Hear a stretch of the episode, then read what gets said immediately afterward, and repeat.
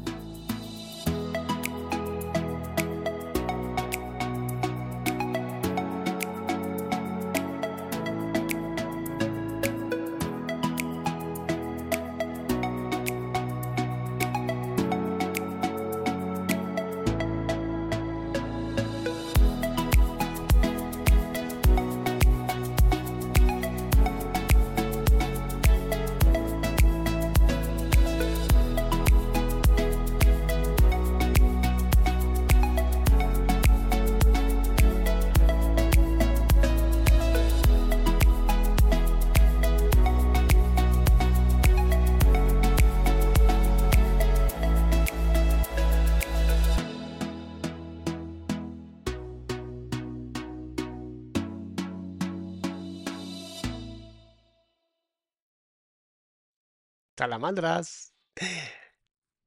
Salamandras. Salamonquis. Chismenautas. Gracias. De verdad, de verdad, gracias. Porque esto no hubiera sido posible sin ustedes. No quepo en mi piel. O sea, a ese nivel se lo estoy diciendo.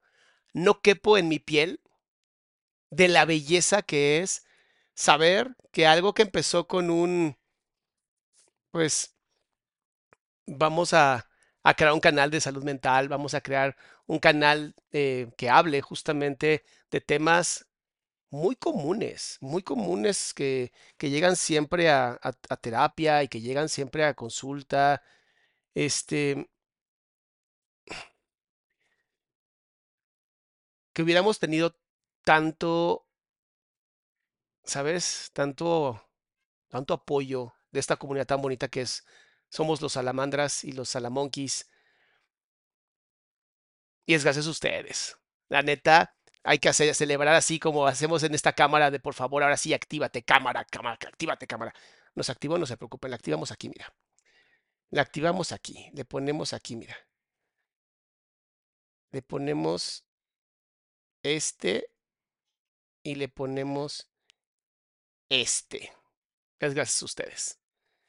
Mis amores, gracias a ustedes estamos aquí. Estamos celebrando medio millón, medio millón de salamonquis, de salamandras, de personas que estamos a favor de la salud mental, que estamos a favor de que, pues, de que vivamos cosas bonitas, ¿no? De que la vida es, la vida tiene, tiene soluciones y hay consejos y hay herramientas que ustedes pueden y deben de conocer, porque yo siento que la salud mental es un derecho universal que todas y todos deberemos de, de vivir para tener una vida mucho más bonita. Entonces, medio millón de seguidores es porque ustedes lo lograron. Gracias por todos los likes que pusieron, gracias por todas las compartieron, por los comentarios bonitos, por los comentarios horribles. Gracias, gracias, gracias.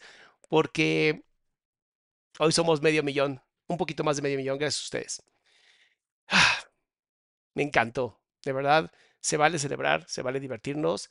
Y bueno, también se vale que sigamos con el chisme, ¿va? Porque para eso estamos aquí.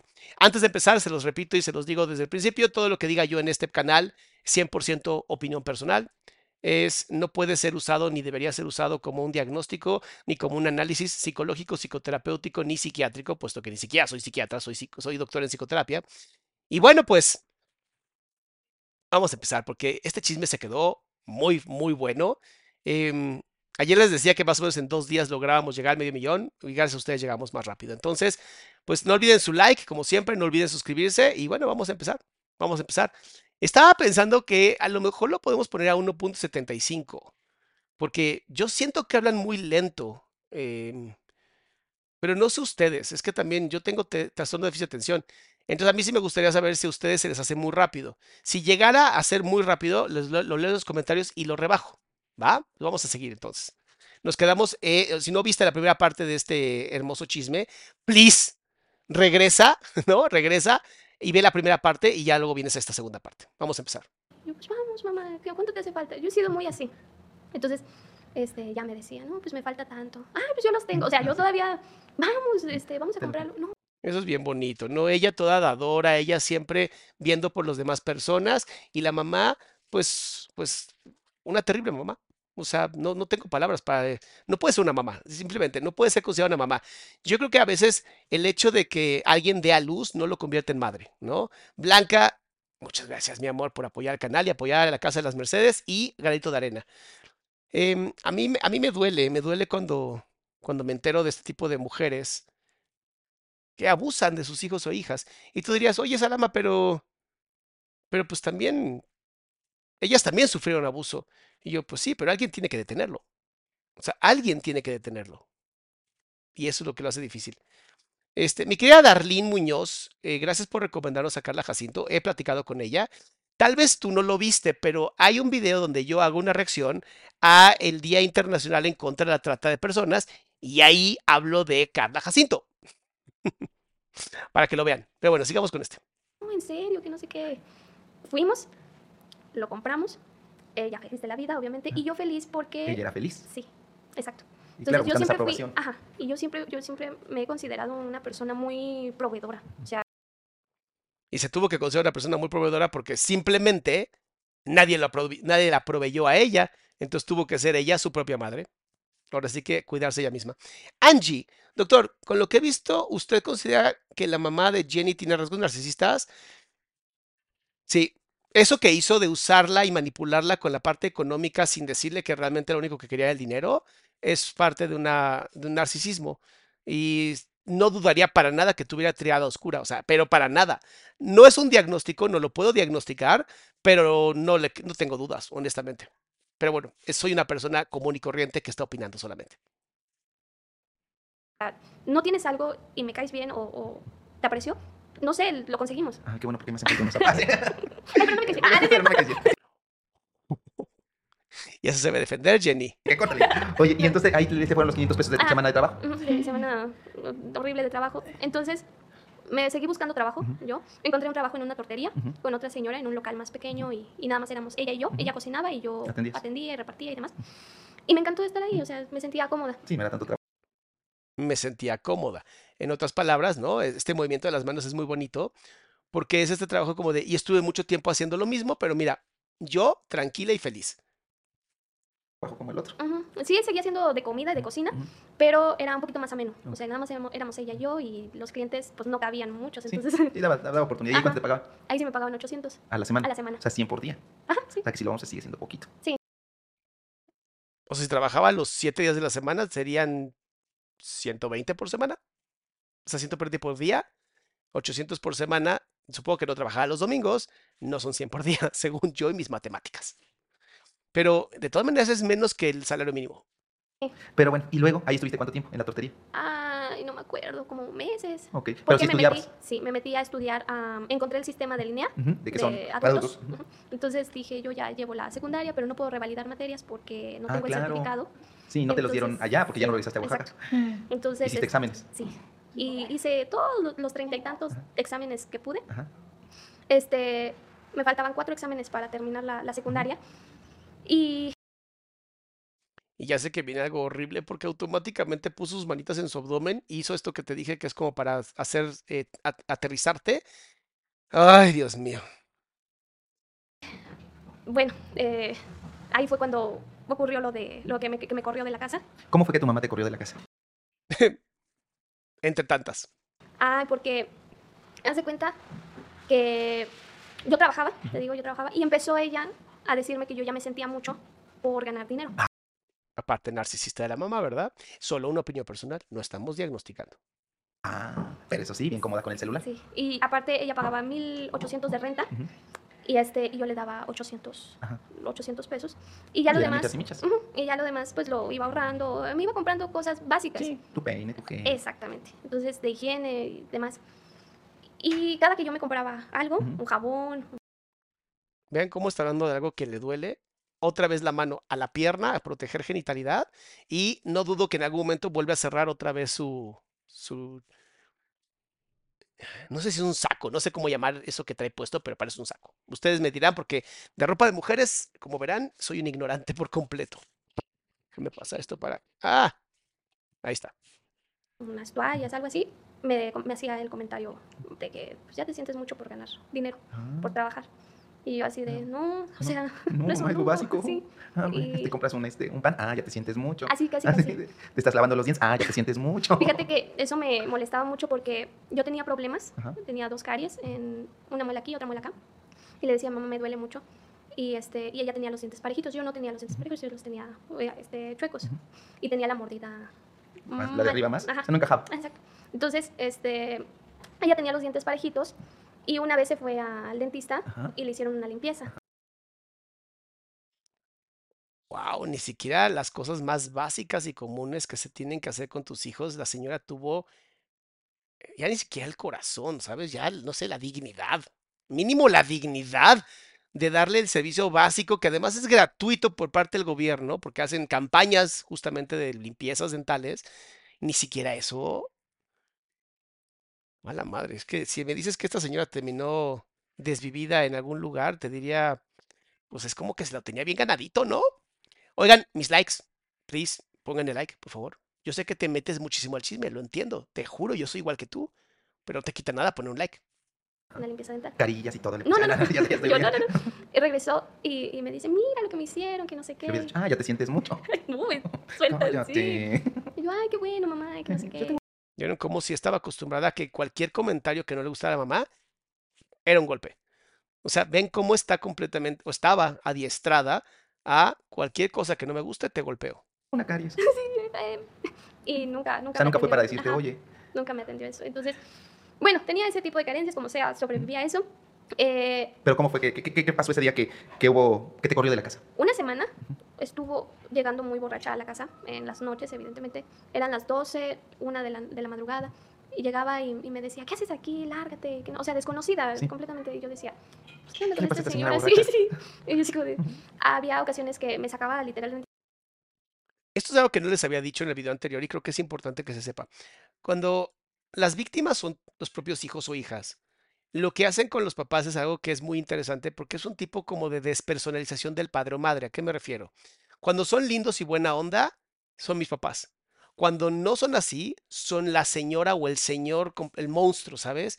Y es muy interesante porque de cierta manera es una forma del cerebro de decir, la persona que me dio vida no es mala. La persona que vive dentro de esa persona que me dio vida posiblemente sea mala, pero no siempre está ahí.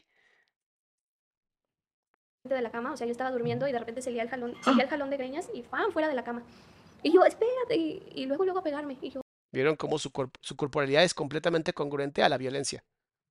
¿qué? ¿Qué? ¿Un motivo, una razón, algo, nada? Porque te odio. Casi, casi. Entonces, eh, yo, le, yo le llegaba a preguntar, ¿por qué tienes, mamá? que Yo le echaba mucho la culpa al alcohol. O sea, yo decía, el alcohol como que la está... No, y el alcohol detrás la ansiedad. Sí. Porque la principal causa de que una persona consuma sustancias de forma A ver, Octavio, cuéntanos qué sabes de adicciones. Desmedida, o sea, hasta llegar al golpe o a desconocer a las personas, es ansiedad. Eh, es una, estoy de acuerdo contigo, es una, equivale más o menos al 70%, eh, no es la única. Esa mujer es una enferma completamente. Con problemas de adicciones, seguramente, pero enferma. Y no de ansiedad, sino de otro trastorno mucho más grave. O sea, la ansiedad lleva a eso. Y la ansiedad, pues obviamente, pues a que le faltó mucho desarrollo en cuanto a lo emocional, al manejo de pensamientos, de emociones. Sí. Y entonces te agarras así de, lárgate. La ansiedad tampoco es un problema de manejo de, emociones. La ansiedad es un subproducto de la sensación de estar en peligro constantemente. Y en personas que tienen trastorno de déficit de atención o algún tipo de trastorno mental, como puede ser un narcisismo, una psicopatía, es un efecto de protección del yo para que de esa manera no te agarren en curva y te, lastimen. Recuerden que la ansiedad es una emoción completamente natural de todos los seres humanos que nos sirve para protegernos, que nos sirve para defendernos, pero cuando se pierde el control de la ansiedad, por eso mi libro se llama Toma el control de tu ansiedad, que lo encuentran en esta página hermosa que se llama en cuanto tú pierdes el control de la ansiedad, e, es el cerebro quien se acostumbra a vivir de esa manera y entrarse en algo que se llama hipervigilancia. Para muchas personas el tomar alcohol o drogarse es una manera de anestesiar tanta angustia, no ansiedad, angustia y poder vivir de una manera mucho más tranquila. Mar Cruz, gracias por regalar 10 membresías, mi vida. Sí, básicamente. Entonces... Y hablamos de eso, Octavio y yo. Octavio, ¿qué pasó, papi? ¿Te lo conté? yo pues, me sacaba de onda. Una vez me quiso pues dar, dar de tomar. De tomar sí. Así que te dijo, órale, vente conmigo. Sí. Pues tiene 15 años, en México eso ya pareciera que es como obligatorio. De que ya tienes edad, ya empiézale. Y yo le decía que ¿En no. esa misma semana? Eh, no, en, en, en ese tiempo. Entonces, este... Yo no, gracias, o, le, no me o, le, o, le, fingía que le daba el, el Ajá. Y, y, y, por atrás, sí. Porque yo decía, yo no quiero terminar así. No. Ni de chiste. No, no, no. Por eso terminó siendo una persona salvadora y no alcohólica. Entonces, en esa semana lo que ocurrió fue que llegaba ella borracha, me pegaba, me regañaba, me insultaba y me decía que me fuera de la casa, que me largara en ese momento. Yo en mi razonamiento, razonamiento yo decía, ¿qué voy a hacer a las 2 de la madrugada ¿Y en, en Nezahualcóyotl? No, no, no, no, no. Dije, lo que va a pasar es que voy a amanecer muerta, literal. Vean cómo ya tiene mucho más conciencia por la edad de todo eso. Entonces, o aguanto los golpes, Ajá. que como sea ya los conozco, o aguanto los golpes de allá afuera que no tengo ni a dónde ir entre un mal y un mal peor, prefiero el mal. Vean cómo no hay oportunidades. Vean por qué es tan difícil salir de una estructura de violencia. Al no haber oportunidades, tienes que elegir entre el menor mal, en vez de entre algo bonito y algo no tan bonito. Angie, mi mamá es igual. Mi terapeuta me recomienda cortar por completo contacto con la primera vez que me cree y me ayudan. Por cierto, felicidades por los 5 millones, 500 mil. Ay, muchas gracias, Angie. Yo creo que nadie está obligado a amar a sus padres. O sea, es, mi pensamiento, mi forma de creer y creo que es una de las maneras más sanas porque a mí me funciona re bien. Pero nadie está obligado a amar a sus padres. La Biblia es muy clara, dice honrarás y honrar es reconocer. Honrar es reconocer, ni siquiera respetar, reconocer. Ahora, el respeto debería ser obligatorio entre todos los seres humanos. Pero si, tus padres, si tu familia, tu propia madre, padre te está violentando, aléjate, respétate a ti. Tal vez a ellos también los quieres respetar, pero primero respétate a ti. Y eso es lo más importante. Entonces me aguantaba y me aguantaba hasta que un domingo, no, me acuerdo qué día fue, pero fue un día que descansó, y la agarré en sus cinco sentidos. Este, le dije, oye mamá, has llegado a estas horas de la noche. Ay, bien, bien, y hasta mete las manitas así como para... Y pues de pronto dije, voy a hablarle a mi mamá como me hablaría yo a mí misma, ¿no? Intentó maternal a su mamá. Lo que les digo siempre en estas sesiones, o sea, ustedes no son papás de sus papás. Por más que los obliguen, por más que les digan, no son papás de sus papás. Por lo tanto, ¿qué tienen que hacer? Empezar a poner límites claros. Este, quiero hablar bien contigo. ¿De qué quieres hablar? Que no sé qué. Mira, está ocurriendo esto. Llegas a estas horas de la noche, llegas borracha y me estás pegando, me estás insultando y me estás corriendo de la casa. Casi casi le dije, o sea, te paso lo del insulto, lo de los golpes, lo, te lo paso porque eso ya está acostumbrada, ¿verdad? Pero y se hace así en la cabecita porque le pegaban en su cabeza, mi chiquita hermosa. Uy, yo ahorita que voy a ir a Querétaro a hablar con ella a su podcast, Girasolito se llama. No sé, Jelinski, no sé si quieres tenerme ahí honestamente, pero te va, vamos a hacer muchas cosas. El que me corras de la casa, pues... Pues ¿por qué? Si me sí. estoy echando con la renta. Sí, casi, casi. Entonces eh, me dijo, pues si no te parece, lárgate. Y yo... Lo mismo que pensé que le iba a decir. Recuérdense que es una persona con triada oscura. Es una opinión personal nada más. Pero narcisista, no mames. Psicopática, no tiene empatía, favor. Maquiavélica, hace lo que sea para conseguir lo que quiere. Literalmente le robó dinero para tener su celular y no la dejó estudiar. Y por último, sádica, o sea, perdón, pero pues cumple con todo. ¿Quién soy yo? ¿Quién soy yo? Si ahí está escrito en los libros, yo no los escribí. Yo, ¿es en serio? ¿Sí? ¿No te gusta cómo vivimos? Pues órale. Y me empezó a insultar, en sus cinco sentidos. Yo siempre justificaba sus acciones. Acaba de romperse justamente lo que yo les decía. Muchos niños y niñas violentados por sus padres y madres aprenden a disociar a la, a la figura familiar. Ella de pronto esa disociación fue como de, ¿qué crees? Sí es. O sea, no es, no es una mala persona cuando toma, es una mala persona. Fin. Por el alcohol. Por el alcohol. Yo decía, ella me insulta, ella me trata mal. Y vean sus manitas cubriendo muy bien a su abdomen porque es su nueva vida. Porque está alcoholizada y no sabe lo que hace. Según. Y ahí me cayó el 20. Y tenía yo ya 16 años, acababa de cumplir 16 años, y ahí me cayó el 20. Se levantó, porque no me acuerdo qué más le dije, le dije que se calmara, odiaba que le dijeran que se calmara, se llamaba, se prendía se levantó de su cama, ella se estaba poniendo, me acuerdo perfectamente porque estaba viendo un programa de esos de Venga la Alegría y de hoy, y daban una receta para el cutis, de ponerte jitomate amachacado en la cara. Entonces tenía el cutis de, del jitomate y el amachacador de frijoles, de ese de metal. Agarró el amachacador y fue hacia mí con toda la intención. ¿Con los jitomates Sí, con toda la intención de pegarme en la cara. O sea, con ese fierro de, la herramienta de cocina. Con toda la intención de darme aquí, mm. en, este, en este punto. No sé de dónde salió mi, mi, mi reacción momento, ajá, que le paré la mano y le quité la... El, el, como Teresa, como la escena de Teresa con su mamá, cuando le va a pegar y, la... Amo que Octavio siempre tiene referencias de novelas que todos conocemos. Y si no las conocen, mis amores no vivieron en este país. Es así de, no, el 2023, yo así de, no me vas a volver a hacer. Sí, Por aquí va a pasar el meme. Por si no lo conoces, a la mamá de Teresa, no me vuelves a tocar. Sí. Yo siempre me dejaba. Sí, pero sabes, ya no. Tú ya venías de los mijes. Tú dijiste, a mí no. ¿Sabes qué, ¿Sabes qué significa mije? No. Los no conquistados. Verdaderamente eras mije. y te voy a demostrar que soy una mije. Sí. Hoy, este, no quiero sonar muy mal, pero este. Tal vez les hubiera hecho un poquito bien, ¿no? Esa colonización no sé, eso de que las mujeres no valen nada y los hombres como que pues nada más sirven para violentar mujeres. No sé, amigos, posiblemente un poco de modernidad sea una buena idea. Yo entiendo que los, gustos y las culturas, ¿cómo se llama? Usos y costumbres son lindas, ¿no? Son lindas para escribir y para hacer videos y recordar, pero no para seguir. Algunas, algunas son muy bellas. Algunas no, no terminaron, siguen siendo cosas hermosas. Otras, no sé, no sé, eso de vender a las mujeres como si fueran reces, no sé, amigos, siento que podríamos evolucionar un poco, ¿sabes? Un poquito, nada más, así chiquito. Y, y, le quité la, el machacador.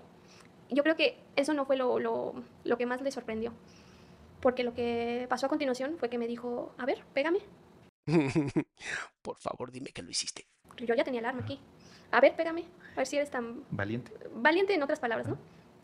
Aventé el utensilio al fregadero y le dije, yo no soy como tú. ¡No! Eso duele más.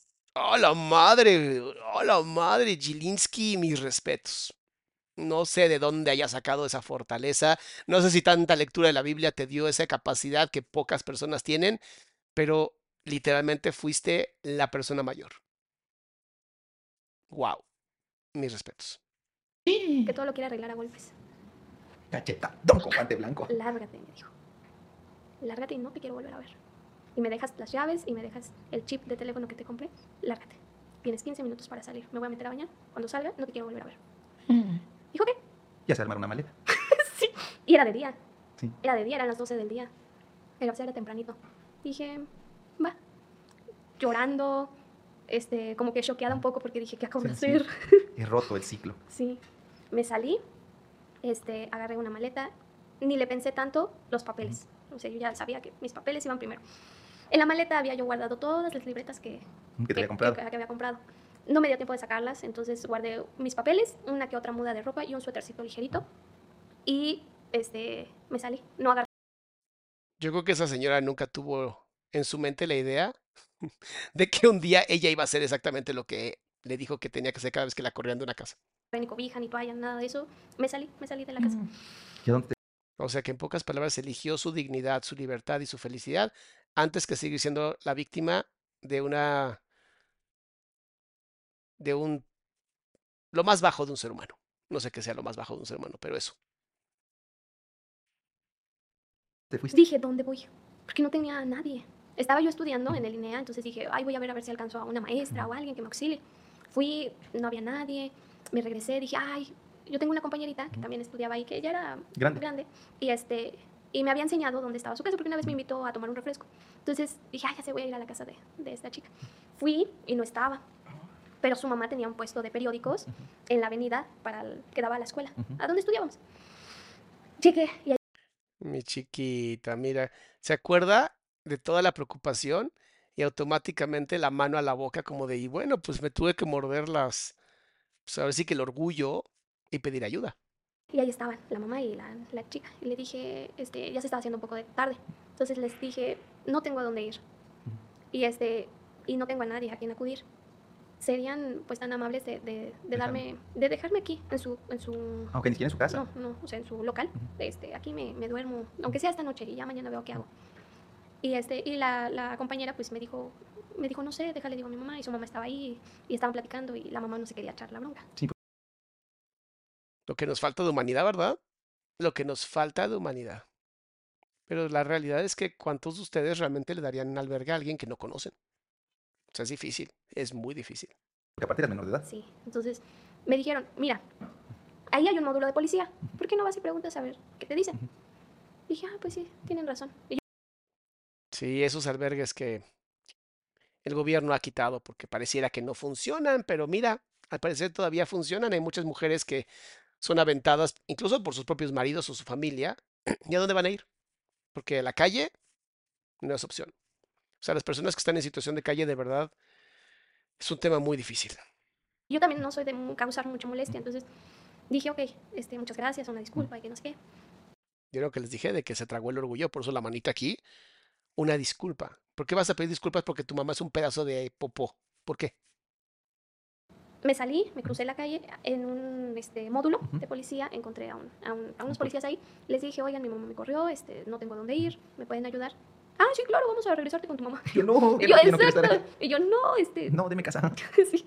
Y yo, no, vengo de ahí, o sea, no me quiere recibir, me va a tratar, no, vamos a hablar bien con tu mamá para que no te pegue. Y yo, no, además me va a pegar. me va a ir peor. Total. Me regresaron, llegamos a donde rentábamos, la casera abrió, nos dejó pasar, y por mi suerte, mi mamá ya no estaba. Ya se había salido, ya se había ido. Emborrachar seguramente. Sí, quién sabe. Entonces, el policía estuvo esperando ahí un buen rato, los policías estuvieron un buen rato ahí esperando y trataron de ver si había dejado una ventana abierta, la puerta abierta o algo. No, yo lo intenté hace años y no pude, señor. sí. no, que mire, pues, tenemos un vecino, pero ya no creo que esté eso fue a los nueve, son 16 años. Sí, entonces ya el señor, el policía dijo, no, pues no, no puedes entrar, ¿no? Y ahí te lleva al Ministerio Público. Ajá, salieron, estuvimos como una hora todavía esperando a ver si se aparecía. ¿Cómo no tenemos ningún tipo de capacitación en nuestras policías, verdad? Porque un caso así se tiene que llevar directamente al DIF porque es un, es un problema gravísimo, gravísimo. Los policías todavía preguntando a los vecinos, oigan, ¿conocen a esta niña? ¿Cómo es? ¿Cómo se porta? Y demás. Okay. Yo ahí ¿Y me te portaras mal? Y yo ahí me sorprendí porque yo no sabía que los vecinos estaban al pendiente de mí. Okay. Porque le, le, respondieron, no, pues es una niña que va a trabajo. Y, o sea, conocían todo mi recorrido. Ah, sí, son bien chismosillos. Sí, y se va a la escuela y regresa y no salen toda la tarde, salvo cuando llega su mamá y le pide que vaya por las caguamas y se va. Ah, ¿Se le pide a tu mamá que fueras por las caguamas? Sí, claro, o sea, sí saben que está prohibido venderla a menores de edad, ¿no? Desde niña. Sí, órale, los envases. Sí, sí, desde niña. Ah. De hecho, cuando yo tenía nueve años, vi cómo secuestraron a una chava en la tienda. Ahí mismo donde comprabas las caguamas. Sí. ¿Y que la metieron al carro? ¿qué? Sí, estaba. me encanta. Ve por favor a Jelinski cuando habla de estos temas. Su carita de. ¡No mames! Lambe. Estaban, habían maquinitas. Ajá y se juntaba una bolita de chavos y había una muchacha ahí. Sal, bajaron dos este, hombres de una mm, camioneta van de esas blancas y la agarraron y todo el mundo se quedó así. Y como, ¿qué, qué onda? Y la niña, suéltenme, suéltenme. Era una muchacha como de veintitantos años. Y, este, y le, taparon la boca y hombres vestidos de, vestidos de negro. y este, Pati Guillén, muchas gracias por apoyar, mi amor. Doctora Sequeira dice: Saludos desde Costa Rica. Acabo de terminar una relación de cuatro años, cuatro días antes de una boda con un psiquiatra. Wow. Mis, mis respetos, felicidades, felicidades. A veces es difícil, pero mejor, mejor arrepentirse de no casarse que tener que divorciarse de alguien completamente violento. La agarraron de los pies y de las manos, que me amarraron como puerco. Y la aventaron a la camioneta. A la camioneta. Y yo, Rápido, cóbreme, ya me voy. Y yo, ¿qué? Sí, vi todo eso, o sea... Y claro, estamos hablando de Nezahualcóyotl, uno de los lugares, bueno, en general el Estado de México es de los más peligrosos. Entonces yo me tenía que, bajo perfil, sí. a fuerza. O sea, yo tenía que sobrevivir en mi casa y afuera. Y luego, entonces ya no te reciben. ¿Cómo, ¿Cómo puedes tener una sociedad que funcione correctamente si sus pobladores todo el tiempo están buscando sobrevivir? Que no te agarre la maña, que no te agarre gente delincuente. ¿Se dan cuenta cómo lo más importante en un país está primero en la educación y después en la seguridad? Y no las idioteces que hacen los gobiernos, que es para mantener a la gente sin educación y sin seguridad. Es muy interesante que estas entrevistas nos ayuden a entender cómo de verdad esto lo viven miles de personas. Bueno, ¿cuáles miles? Cientos de miles de personas. ¿Te vas al Ministerio Público? Sí, ya después de un buen rato ahí. ¿Estuviste viviendo? ¿Cómo cuántas semanas estuviste viviendo en el Ministerio Público? Híjole, estuve como dos semanas. O sea, dos semanas durmiendo ahí. ¿Y había un cuartito especial dentro del ministerio? Sí, habían dos cuartos disponibles. Uno donde daba la ventana hacia donde embalsamaban y abrían cuerpos. Ok, en el anfiteatro. Ajá, este, y ese estaba grande y había una colchoneta y yo así como... ¿No olía el formol así? ¿No olía feo? No, no. nunca entraste? No, no, no, no, me atreví. este, y había en la entrada otro cuartito chiquitito donde se apagaban y prendían las luces. Ajá. O sea, era una cosota así de apagar y prender luces. Y ahí como pude me hice colchita y me dormí. Pero antes de eso, este, yo llegué al Ministerio Público.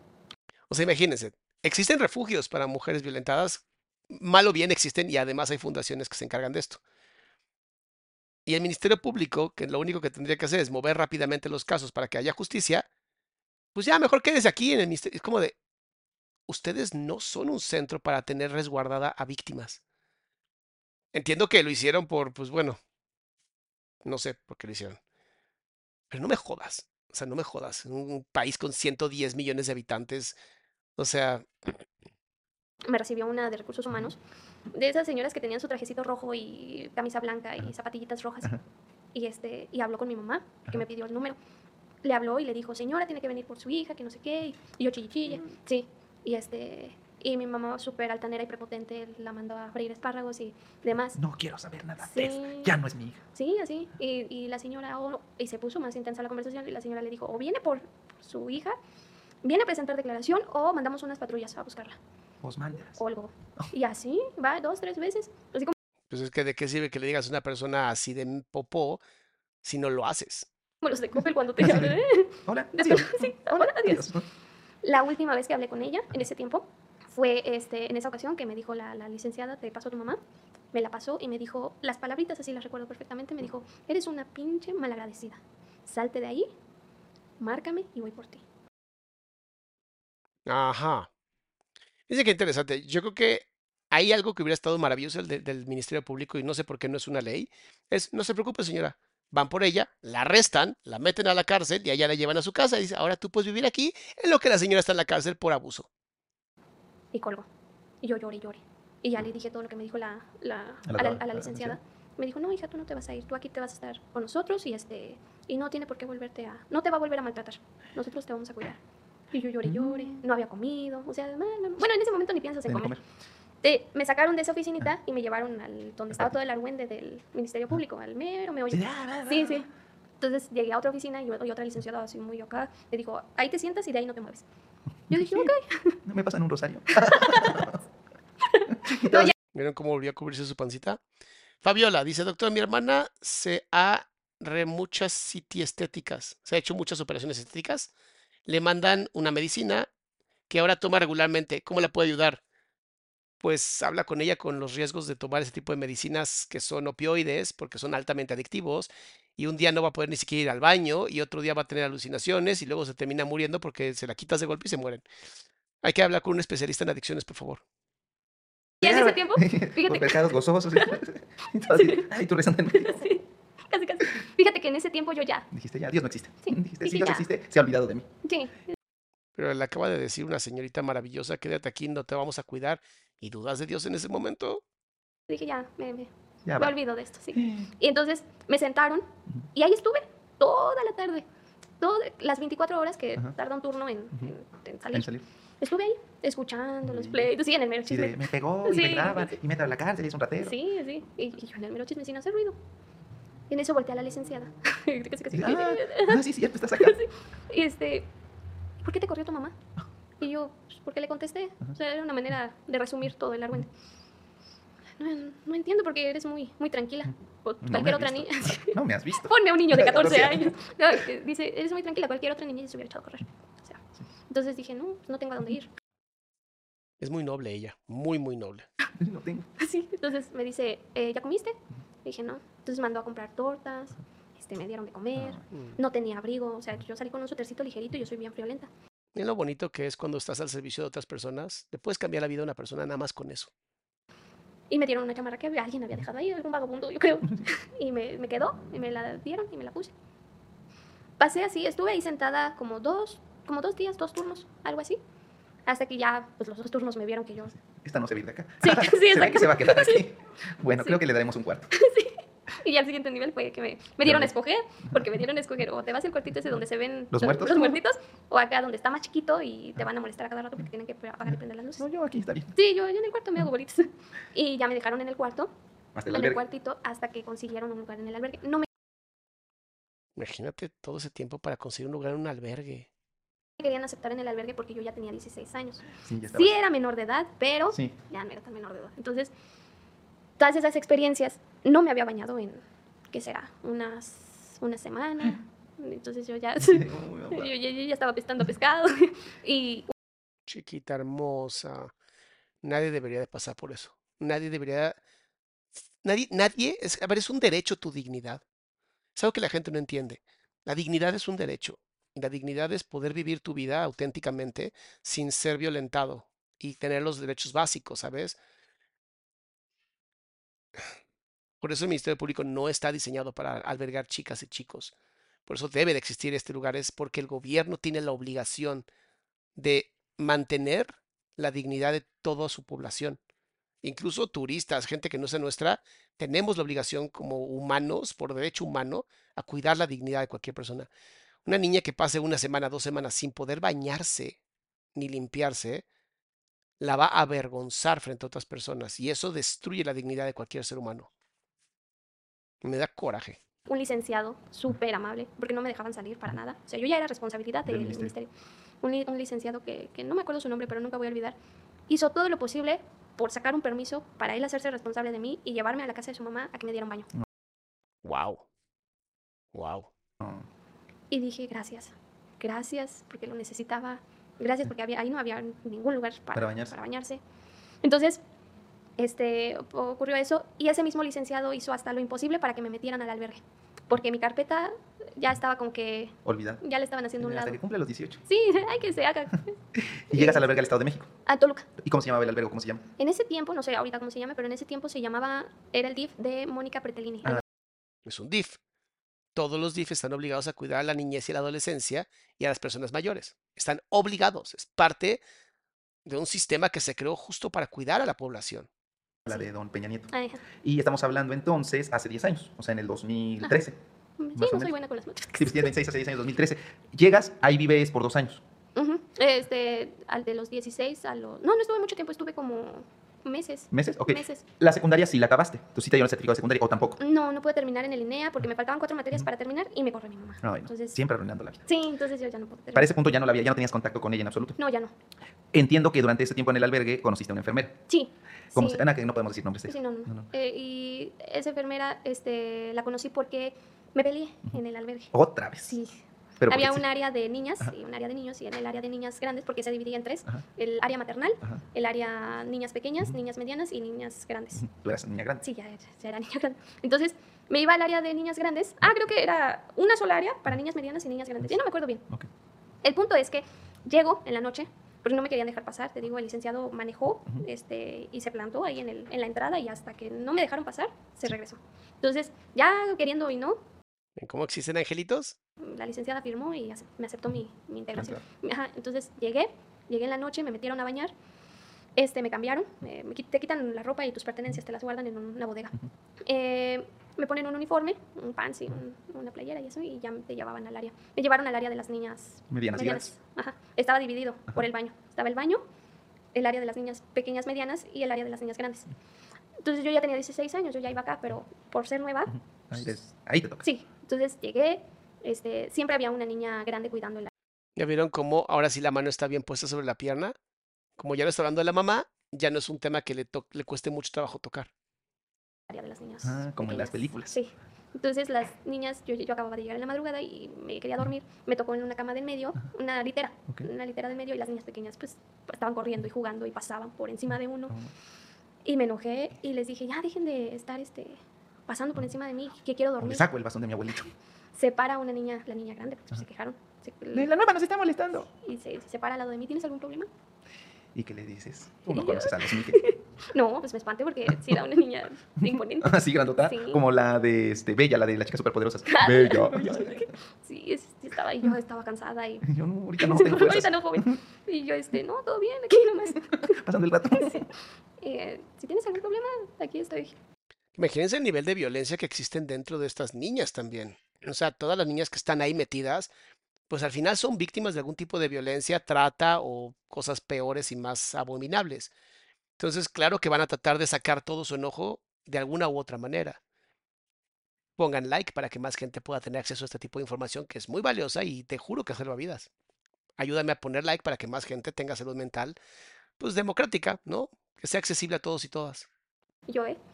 No, sí, no te preocupes. Todo bien. Ellas seguían pasando las niñas y yo así, bueno, ya, ya más o menos sé por dónde va esto. Se llegó el día, yo normal, nunca causo problemas, evito los problemas al máximo. Y llega el día en que una niña se quiere escapar. Tomaba medicamento controlado. Entonces el medicamento controlado lo que te hacía era... Adormilarse. Ajá, y este, te ponía como fuerte. No sé qué tipo de medicamento controlado era, pero la niña se engordaba, o sea, se ponía maciza. Y este, eh, se echó a correr y habían dos cuidadoras ahí que les decíamos, son trabajadoras, que iban y se quedaban un turno, igual 24 horas, para cuidarnos a las, Como tipo policías. A las niñas. Ajá. Pero nosotras les llamábamos mamis. Ah, las mamis. o sea, tú con las. Siempre tú con las mamis. Esa figura materna, ya sea con las madres monjas, con la madre que te dio la vida, con las mamis. Sí, yo, eh, entonces yo me encariñé. Con las mamis. Sí. Que ella se va a encariñar con cualquier persona que le dé un poquito de afecto.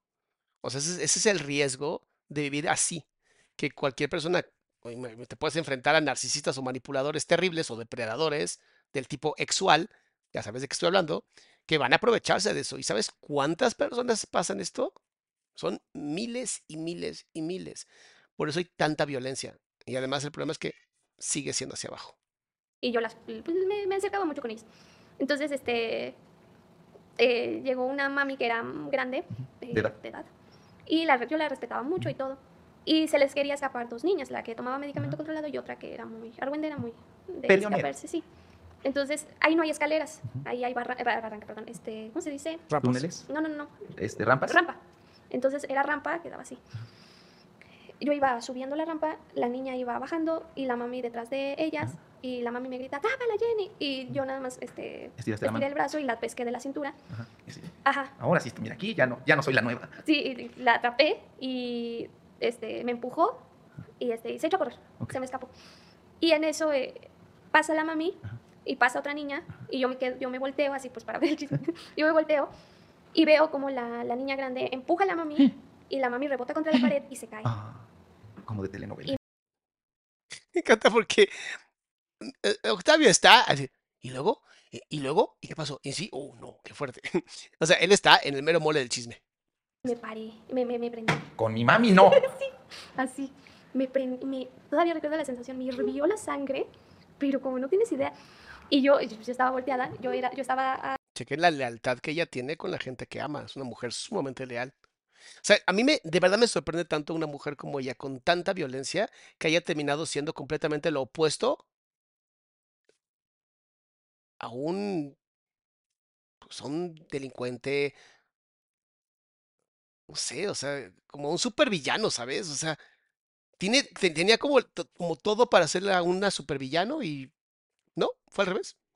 Acá arriba la niña estaba bajando. Entonces me encarreré y la empujé contra la pared. Sí, y se dio la vuelta porque, pues, del, impacto y todo. Entonces se dio la vuelta, yo la empujé contra la pared, ella me quiso agarrar del cabello. Sí, y me rasguñó, me rasguñó en, en, el ojo y me sacó sangre.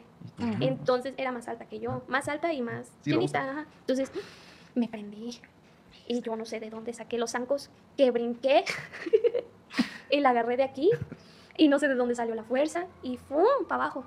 No le dio tiempo ni de reaccionar a la Y otra vez patadas. Y en la, no, y en el piso, yo no sabía que yo hacía eso.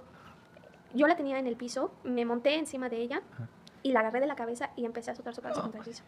Pues es que ya, literalmente, ese es el problema de sufrir tanta violencia, que nunca sabes, nunca sabes cómo va a salir esa violencia, nunca sabes cómo va a explotar esa violencia y puede causarte, por desgracia, hasta, hasta que tú termines quitándole la vida a alguien. Si ustedes sufren de violencia o han vivido mucha violencia, de verdad, aprendan a canalizar todo su enojo. Porque si nomás están pensando en, cómo contenerlo, un día va a explotar.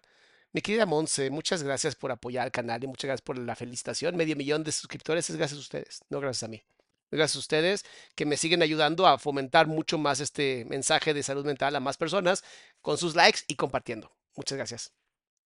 Sí, muy. Sí, muy escalofriante. Sí, o sea, que tú dices que... ¿Cómo puede ser posible que la niña de TikTok esté haciendo esto? Sí. Vamos a ver. Pero si yo una vez de broma les dije en un directo, si una vez me ven peleando, por favor. Háblele a la policía. no se espanten. ¿Y qué hizo la mami? Se levantó, sí, se levantó como pudo Y, y, empezó a gritarle a otras niñas porque ya no tenía la fuerza para... Empezó a, y vengan a separarlas. Y unas niñas iban subiendo. Ah, las niñas grandes iban subiendo porque siempre andaban en grupito. Iban subiendo y me vieron en esa escena y me agarraron por atrás y me separaron de la niña. Y yo con la adrenalina, a todo lo que da, me llevaron a enfermería. Y ahí conocí a la, la enfermera. ¿Y ya le contaste? Y ya me dijo, cálmate, este, o te damos medicamento controlado. Y yo, no. Y yo, no, ya estoy bien, gracias. Así como el, como el meme del perrito. y ya de ahí, de ahí este, se empezaron a hacer amigas. No, fíjate, o sea, fue la única vez que la vi. Ok. Como que le llamé la atención, o y no sé. que las mamis dijeron, no, esta sí nos cuida. Sí. yo necesito de alguien de así en mi casa. sí, ya yo seguí con lo mío. En mi argüende iba a terapia psicológica, porque te tienen que dar terapia.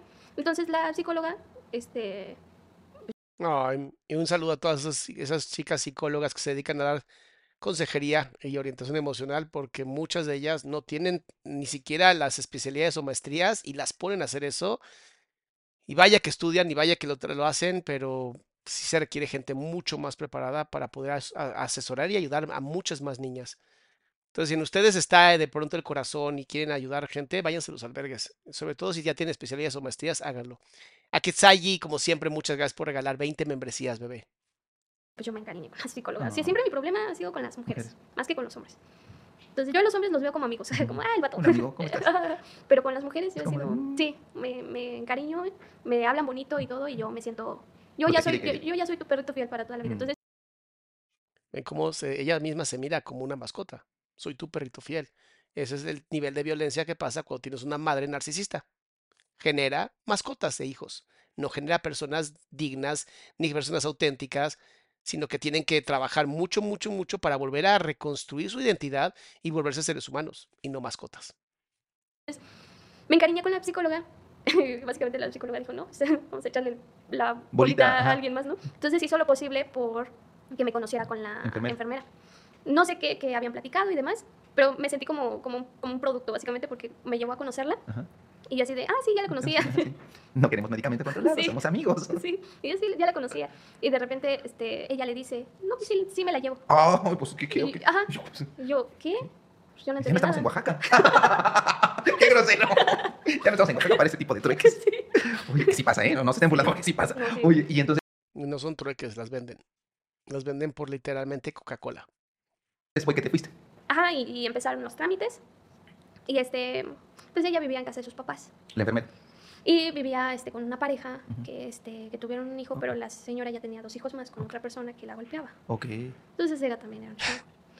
Llegué, mm, este, me sentí súper especial porque dije, pues ¿quién se iba a fijar en una niña de 17 años, sabes?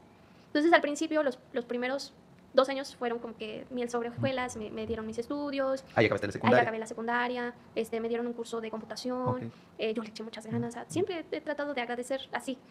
Y me he considerado una persona comedida. Miren qué bonito lo que dijo. Siempre he buscado agradecer dando lo mejor de mí. Salamandra y Salamonquis, eso que acaba de decir, me encantaría de cada uno de ustedes.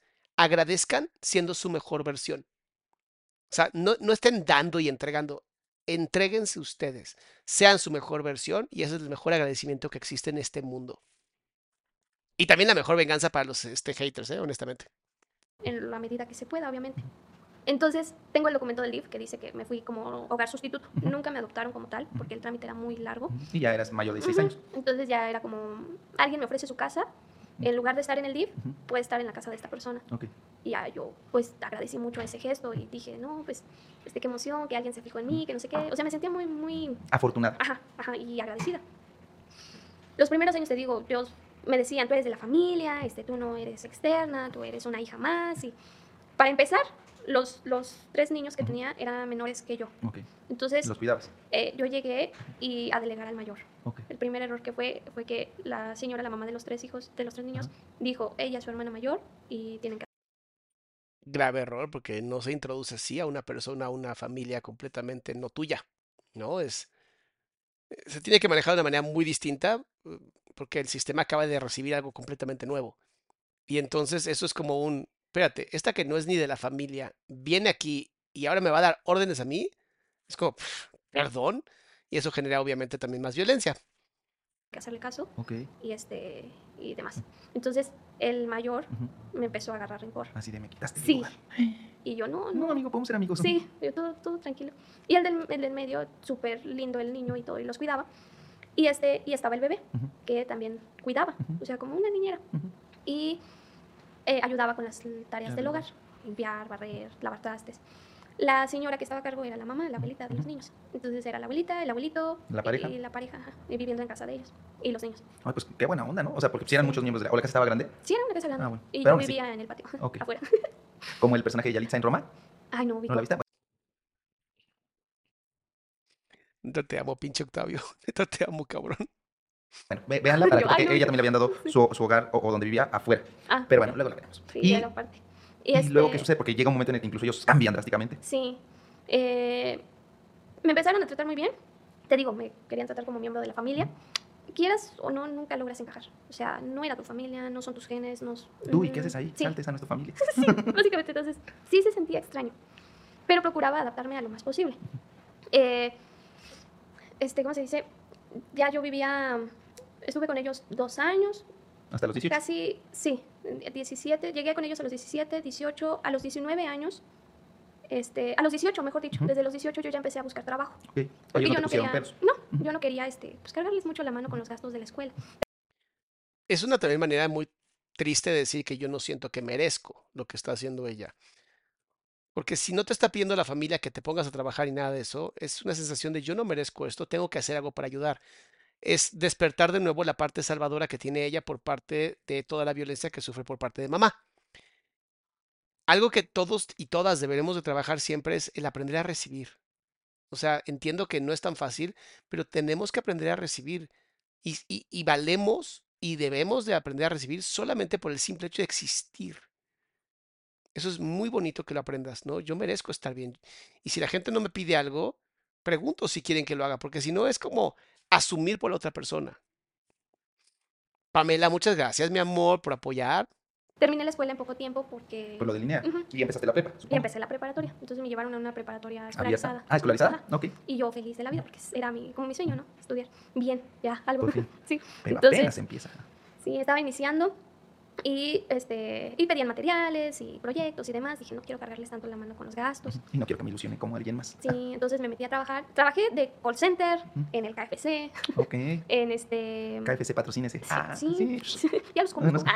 en, ¿En qué otro? En una boutique. Ok. O sea, siempre atención al cliente.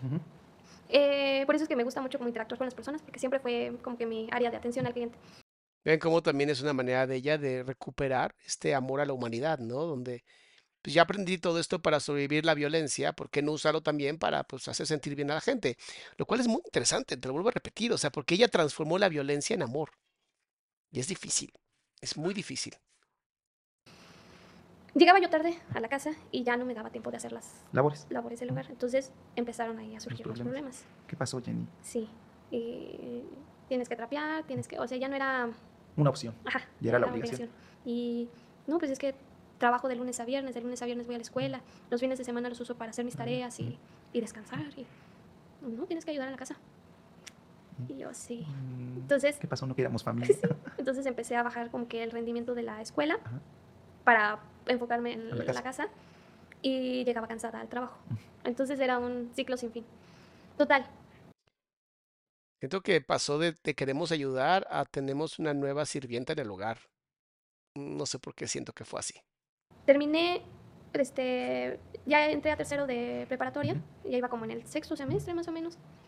Y, este, y ya los problemas ahí ya eran un poquito más ¿Fuertes? más fuertes. ¿Por qué? No del tema este, de que me insultaran o así. Ujú. O sea, sí, sí eran pesaditos. Sí, sí, sí, sí. Sí eran Mm, bastante. Así de, no han limpiado bien por acá. Sí, de Ah, que. Y esta niña no va a bajar a ayudar a hacer de comer. Y, ¿Por qué no ha lavado los trastes? Y, o sea, así. Sí. Y yo acá en chinga haciendo mi tarea. Ajá. Tallando el piso. Aquí estoy. Sí, casi, casi. Entonces, eran muy así. Y ¿Qué fue lo que llegó detonó? un punto que casi no he hablado de esto en, en Ve cómo otra vez la manita no tocando bien el, la mesa porque eso es algo que le duele y entonces no quiere tocar mucho el tema. redes sociales porque dije, lo voy a archivar ya, definitivamente.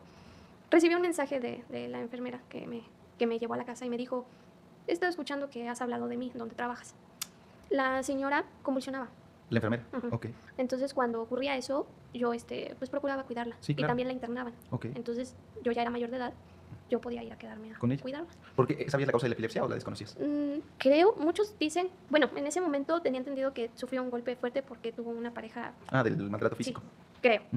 Y otra, este, Se vuelve a cubrir. Otra vez, un tema tan difícil porque está reviviendo la violencia ahora en ella. Es la empatía en la violencia. Cosa que yo vi es que una de sus tías Ujú. también tenía, había pasado Epilepsia, por eso. ok. Ajá. Entonces, este... Había varios factores. Sí, mm, desconozco si era genético Ujú. o... O era secundario al trauma. Ujú.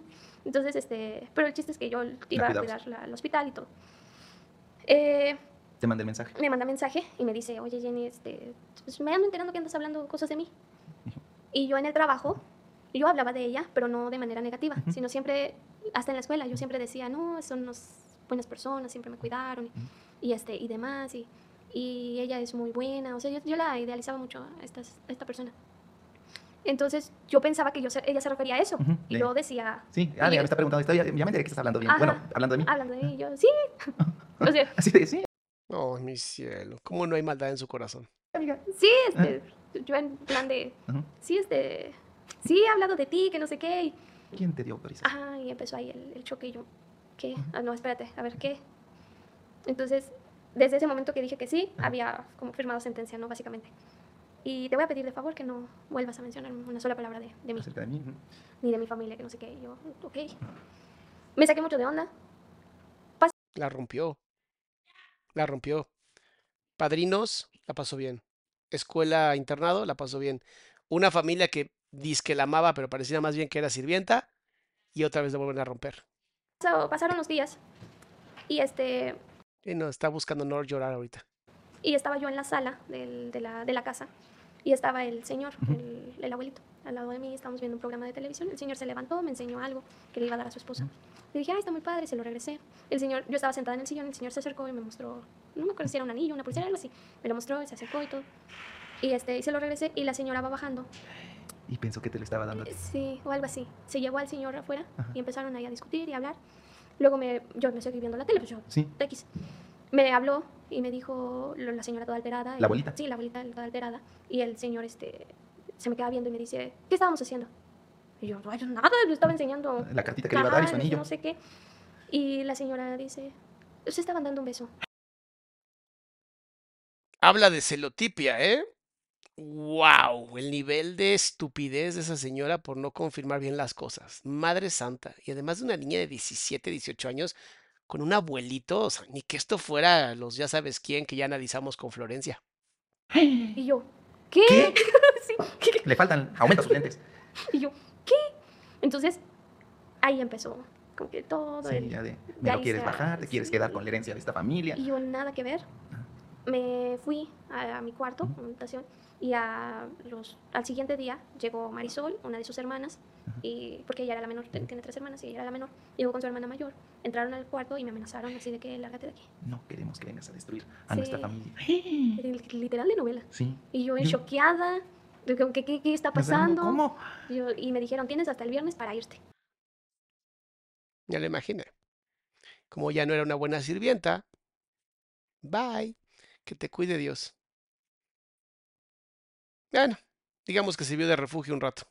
Pues no dije, había aprendido a ahorrar. Ahora sí. Ya, ya, ya había tenido la experiencia con mi mamá. Y con, también con, lo, con tus abuelitos, con todo. Entonces yo ya tenía mi guardadito, trabajaba, entonces tenía mi ahorradito ahí. dijiste, dije, ok. Ya, de mejores lugares. me han corrido. Aquí no crean que va a pasar. Sí. Y les dejo todo porque yo llegué sin nada. Yo llegué con una maleta y mis papelitos y mis libretas y mi guitarra. Ah, porque me llevé la guitarra. Ah, Ay, Karina, muchas gracias por apoyar el canal, mi amor. Y sí, primero hay que terminar la primera parte, si no, no funciona esto. ¿La tienes? Ah. Sí, entonces ahí va a dejar. Me costaron mis 800 pesos en Tepito. Entonces, este, agarré mi maleta y les dije, pues les dejo todo lo que me compraron, que es ropa y... Zapatos, todo. Sí, cositas así. No, llévatelo. pues me lo llevo. Pues no les voy a dejar. Pues, si me están diciendo, pues... Entonces agarré mis respectivas bolsas de basura y, órale, a ¿Y dónde te fuiste? Busqué un cuarto. Busqué, bueno, no, no lo busqué yo, lo buscó el señor porque el señor también se había afectado. Ay, el señor dijo, yo, yo ni quería con esta pinche escuincla. Sí, sí, el señor. Entonces dijo, pues te voy a echar la mano que sea a buscar un cuarto por aquí cerca. Me consiguió un cuarto al lado de la preparatoria. Entonces, uy, yo feliz de la vida. Y el señor dijo que era mi papá. Entonces, para ajá, para que me dejaran. Pero se me apoyó, me apoyó en esa parte. Ángeles, muchas gracias. Buenas noches, doctor. Gracias por su ayuda. De saludos desde Massachusetts. Mi amor, muchas gracias. Seguro se están congelando por allá. Pero funciona. Espérate, ¿qué está pasando con mi corazón? Dame un segundo, déjame cargarlo. Tarán, corazones. Ahí está. Muchas gracias. Dije, qué buena onda. Pues ni modo, ahora sí que. Pues ya. Consígase una, pues ya están hablando. Entonces, este, me salí de ahí y yo iba a dejar la cama, todo. Sin empezar, de cero, ¿no? Me dijo esta, esta, esta enfermera, me dijo, llévate el colchón. Te dejo que te lleves la cama. Me, me dijo la cama. Llévate la cama. Yo, ay, bueno, pues gracias, supongo. Ya me dejó la cama individual, me la llevé. Yo no tenía este, forma de, pedir una, una, mudanza. o algo. Entonces, una amiga que conocía en, eh, conocía en el KFC, este, ella se acababa de graduar de veterinaria. Y sus papás le regalaron un carro. Ah, pues le Entonces, no, fue así de que ella se ofreció. Yo ah. estaba platicándole mis penas, de que no sé qué voy a hacer. Y, me dijo, voy por ti y te ayudo con tu mudanza. Y ah, no manches. Sean esa persona, salamandras, por favor. Sean esa persona que si escuchan a alguien contándole sus penas, busquen cómo ayudar. De verdad, busquen cómo ayudar. Le cambian la vida a una persona y se los juro que el universo los llena y los baña de bendiciones. Se los superjuro. Gracias. Sí, yo, qué linda eres. Y me ayudó. Entonces eh, fue ella con su novio y me ayudaron a bajar las bolsas, a bajar la, cama. Me fui y en la salida, ya que entregué mis llaves y todo, en la salida me dijo la señora, solo recuerda que no soy tan ojete como tu mamá y te dejo llevar todo. Ah, no, bueno, o sea, es como compararse con Hitler, ¿no? O sea, no soy tan culero como Hitler. Ah, bueno, pues, gracias, gracias por no exterminarnos. Porque de lo contrario, te vas como llegaste, sin nada. ¿Quién te dijo eso? La señora que me había... ¿Rentado? No, la señora que me... La enfermera. Pero ya no entendí, o sea, cuando ya te ibas. Sí, cuando ya me iba. Que yo no soy tan ojete como tu mamá. Como tu mamá, y, recuerda que te dejo llevar tus cosas, y no te vas como llegaste, sin nada. Pues le dejo sus cosas. Casi, casi, yo, pues yo también tengo cierto orgullo, entonces ya dije, ya para qué peleo. ya pues". me voy de acá. Sí, le dije, gracias. Me cerró la puerta, nos fuimos y llegué al cuarto. Este, te digo, yo tenía uno ahorradito, entonces le dije, déjame pagar a la, a la amiga. Le dije, déjame pagarte con algo. No, no, no, para nada. Vamos por unos KFC. Sí, y yo, vente, vamos a comer, porque no he comido y, todo esto, realmente. Sí, te acepto una comida. Entonces fue su novio, ella, y comimos unos taquitos que andaban por ahí abajo y ya. Se fueron, me despidieron, les di las gracias, me encerré. Paz. Hasta un par de días. Por favor, observa su cuerpo. Observa su cuerpo cómo cambia en este momento que dice paz. Pidieron, les las gracias, me encerré, paz. ¿Vieron? Hasta relajó los hombros. Algo que no había hecho en dos horas 33 minutos, ahí se relajó. Hasta un par de días después, ¿no? Eh, que fueron a perseguirte. Paz, hasta que paz. este, el señor eh, fue a verme, a ver si estaba bien. Ok. y me dijo, ajá, y me dijo, ¿estás bien? ¿Necesitas algo? Ten dinero, por si acaso. Y pues nada, nada más quería ver si estabas bien. Yo, sí, todo bien, gracias. Se fue y llegó la señora, o sea, la esposa ah, y sus hijas. Y pues ya te imaginarás lo que habrán pasado por su mente. Te está dando dinero, eres la otra. Ay, Dios mío. Tal vez ustedes son así, señoras, pero hay gente buena en este mundo. No todo mundo apesta como ustedes. Entonces, lo siguieron, porque nunca dejan salir al señor, el pobre Pues ya está viejito. y lo siguieron, y lo siguieron, y fueron atrás de él, y, y así. Yo no abrí la puerta. La casera, yo, yo le había dicho a la casera, oiga señora, no voy a dejar pasar a estas personas porque no las quiero, son gente desagradable. y yo no busco problema. Entonces, la señora ya sabía que nadie me visitaba, para empezar. Entonces, este, las dejó pasar. Entonces, o sea, se le fue la onda y... Ah, no se le fue la onda. No se le fue la onda. Esa señora también era mala. O sea, dijo, ah, es la amante. Uy, ahorita, le, ahorita se les abro la puerta. Y eso es un delito, señora, porque está dejando pasar en, en propiedad privada a personas que no son visitas. Muy mal por usted, señora y las dejó pasar. Y subieron y me estaban todo quito que la puerta y la casera de que, mm, a ver, ¿qué está pasando? Y armaron ahí el show, yo no abrí la puerta ni te, escuché. Y te, gritaban? Sí, me gritaban que saliera. A dar la cara. Sí, o sea, feo, o sea, el escándalo feo. La conocieron año y medio. Nunca les faltó nada y realmente creen esa estupidez, por Dios, señoras. Y además, si fuera cierto, el problema no es de ella, es del señor. O sea, si fuera real, es un viejito con una niña de 18 años, perdón, pero eso se conoce como gasofilia, o sea, no me jodas. Ana Mendoza, muchas gracias por apoyar el canal, como siempre, bebé. Y este, y a la casera ya nada más escuché como la casera dijo, este, le dijo a uno de sus, no, a uno de sus nietos, nietos, sobrinos, no sé qué era. Sácala. No, les dijo, háblale a la patrulla. Ajá. Pues sí, ¿Así? Háblale, háblale a la patrulla porque están en mi casa. Sí, claro. ¿Qué les pasa, no? Entonces ya iban a hablarle a la patrulla y ellas alegando y todo, echando chispas, se fueron me tocó la casera y ya se fue Jenny, ya se fueron Jenny. Y abrí la puerta y yo, una disculpa. Qué pena con usted, sí. Y yo, qué pena con usted. Este, mire, no, no quiero entrar en detalles, pero es gente problemática y mm, lo siento, lo siento mucho. Inventaron y dijeron un montón de cosas de mí en la escuela. Ah, ok. O sea, se metieron también en la escuela y yo iba a la dirección para entregar papeles y cosas así y me veían feo ya. Ah, esto posiblemente no les guste mucho, mis pequeñas salamandras, pero una de las violencias que la mujer genera en su gran mayoría es la violencia social. Una violencia que no termina por matarte, pero termina haciendo que tengas ganas de hacerlo. Eso que hicieron las señoras de intoxicar absolutamente todo donde ella estaba es como una forma de, pues sí, salar la tierra, ¿no? Echarle sal a todo para que nadie quiera estar contigo y entonces te sientas tan mal que tengas que irte. Es una terrible violencia y también se considera como una violencia a nivel de golpes físicos. Entonces, todos y todas, eh, como siempre se los he dicho, la violencia no tiene género y ambos, tanto machos como hembras, tienen violencias bien fuertes. Berta, muchísimas gracias por todo, mi amor. Ya, viene. Sí. La amante. Casi, casi. Y yo así como de, no estoy para aguantar esto. ¿Y qué te sales? Dije, me di de baja. Ok. O sea, en el último semestre. Siempre todo pasa en el último. la última en la prepa, en, en, la, en la primaria, en, la, secundaria, en la prepa. En el último semestre, o sea, yo ya estaba... Pero te sí te dieron tus papeles. El... Para que lo pudieras revalidar. Ah, sí. Ok. Ya en el último... Dilo. Yo ya estaba consiguiendo otro trabajo porque, híjole, trabajaba y estudiaba. Y trabajaba en venta de chips de teléfono. Ok. Entonces, de la, de la, bueno, voy a decir la marca, de la compañía de AT&T. Entonces era de las que estaban en el centro, como las de Movistar. Ajá. Y cámbiate a AT&T, ah, sí. así. ¿Tú, ah, tú eres de las que llamaba, así cámbiate. No, ah, yo estaba en la calle. Ah, diciéndole cámbiese, cámbiese. Ajá, okay. literal en la interacción con, y de lo que es... Eso hace que te vuelvas uno de los mejores vendedores del mundo. O sea, si, si quieres mejorar tus ventas, de verdad, vende cosas en la calle. Vendía, sacaba para comer. Entonces, tenía que echarle ganas con las personas para convencerlas, para cambiarse. Y ya en ese tiempo ya no se dejaban tan fácil. decían, no, estos números no sirven. Entonces, le batallé bastante, a tal grado que me enfermé. Te digo, yo trabajaba para pagar la renta y para pagar el, la, escuela. Entonces yo vivía sola en ese tiempo, pagaba renta, pagaba escuela y eh, mi comida la desplazaba, o sea, no, comías. no comía bien. Te dio anemia. Y me sentía muy mal. Oh, chiquito y una ocasión comí unos tacos de esos de 5 por 20, 10 pesos, algo así. No, amiga, son de muerte lenta esos. Sí. Eh, llegué a, como pude, a la casa, vomité en el camino y como pude llegué a una consulta del, doctor Simi de 30 pesos, me inyectaron, salí de ahí y casi me caigo en, el, en, la calle. Ay, no. Dije, no. Y este, todo, obviamente todo esto pasaba en Toluca. Sí, sí. sí, donde había sido lo del albergue, con la enfermera y ahora tú sola. Sí. O sea, y era más seguro, por decirlo de alguna manera. Digo que todo México es inseguro, ¿no? Ajá. Y llega para una niña de 18 años sola, sin apoyo, sin familia, a donde la mandes es peligroso. Y es sí, dices, sí, yo llegué a, mi cuartito y dije, no, no me merezco esto. Necesito hacer algo más. Dije, ¿qué me detiene en Toluca? Más que la escuela. ¿Por qué más me detiene en Toluca? Nada, ni nadie. Entonces me puse a buscar trabajo en toda la República. Ok. Así, de- toda la República tenía un celular que a duras penas. Ah, pues eso sí, porque me pidieron el, de regreso el teléfono que me habían comprado. Entonces, como la pude- cama sí, pero el celular no. Sí, entonces, como pude, este, compré uno nuevo. Eh, de segunda mano, pero mío ya. Entonces me puse a buscar trabajo y ahí fue cuando conocí a, ¿A tu actual pareja? mi actual ¿Qué- pareja, ¿No repites su nombre? Octavio. Ah, sí, Ah, mira.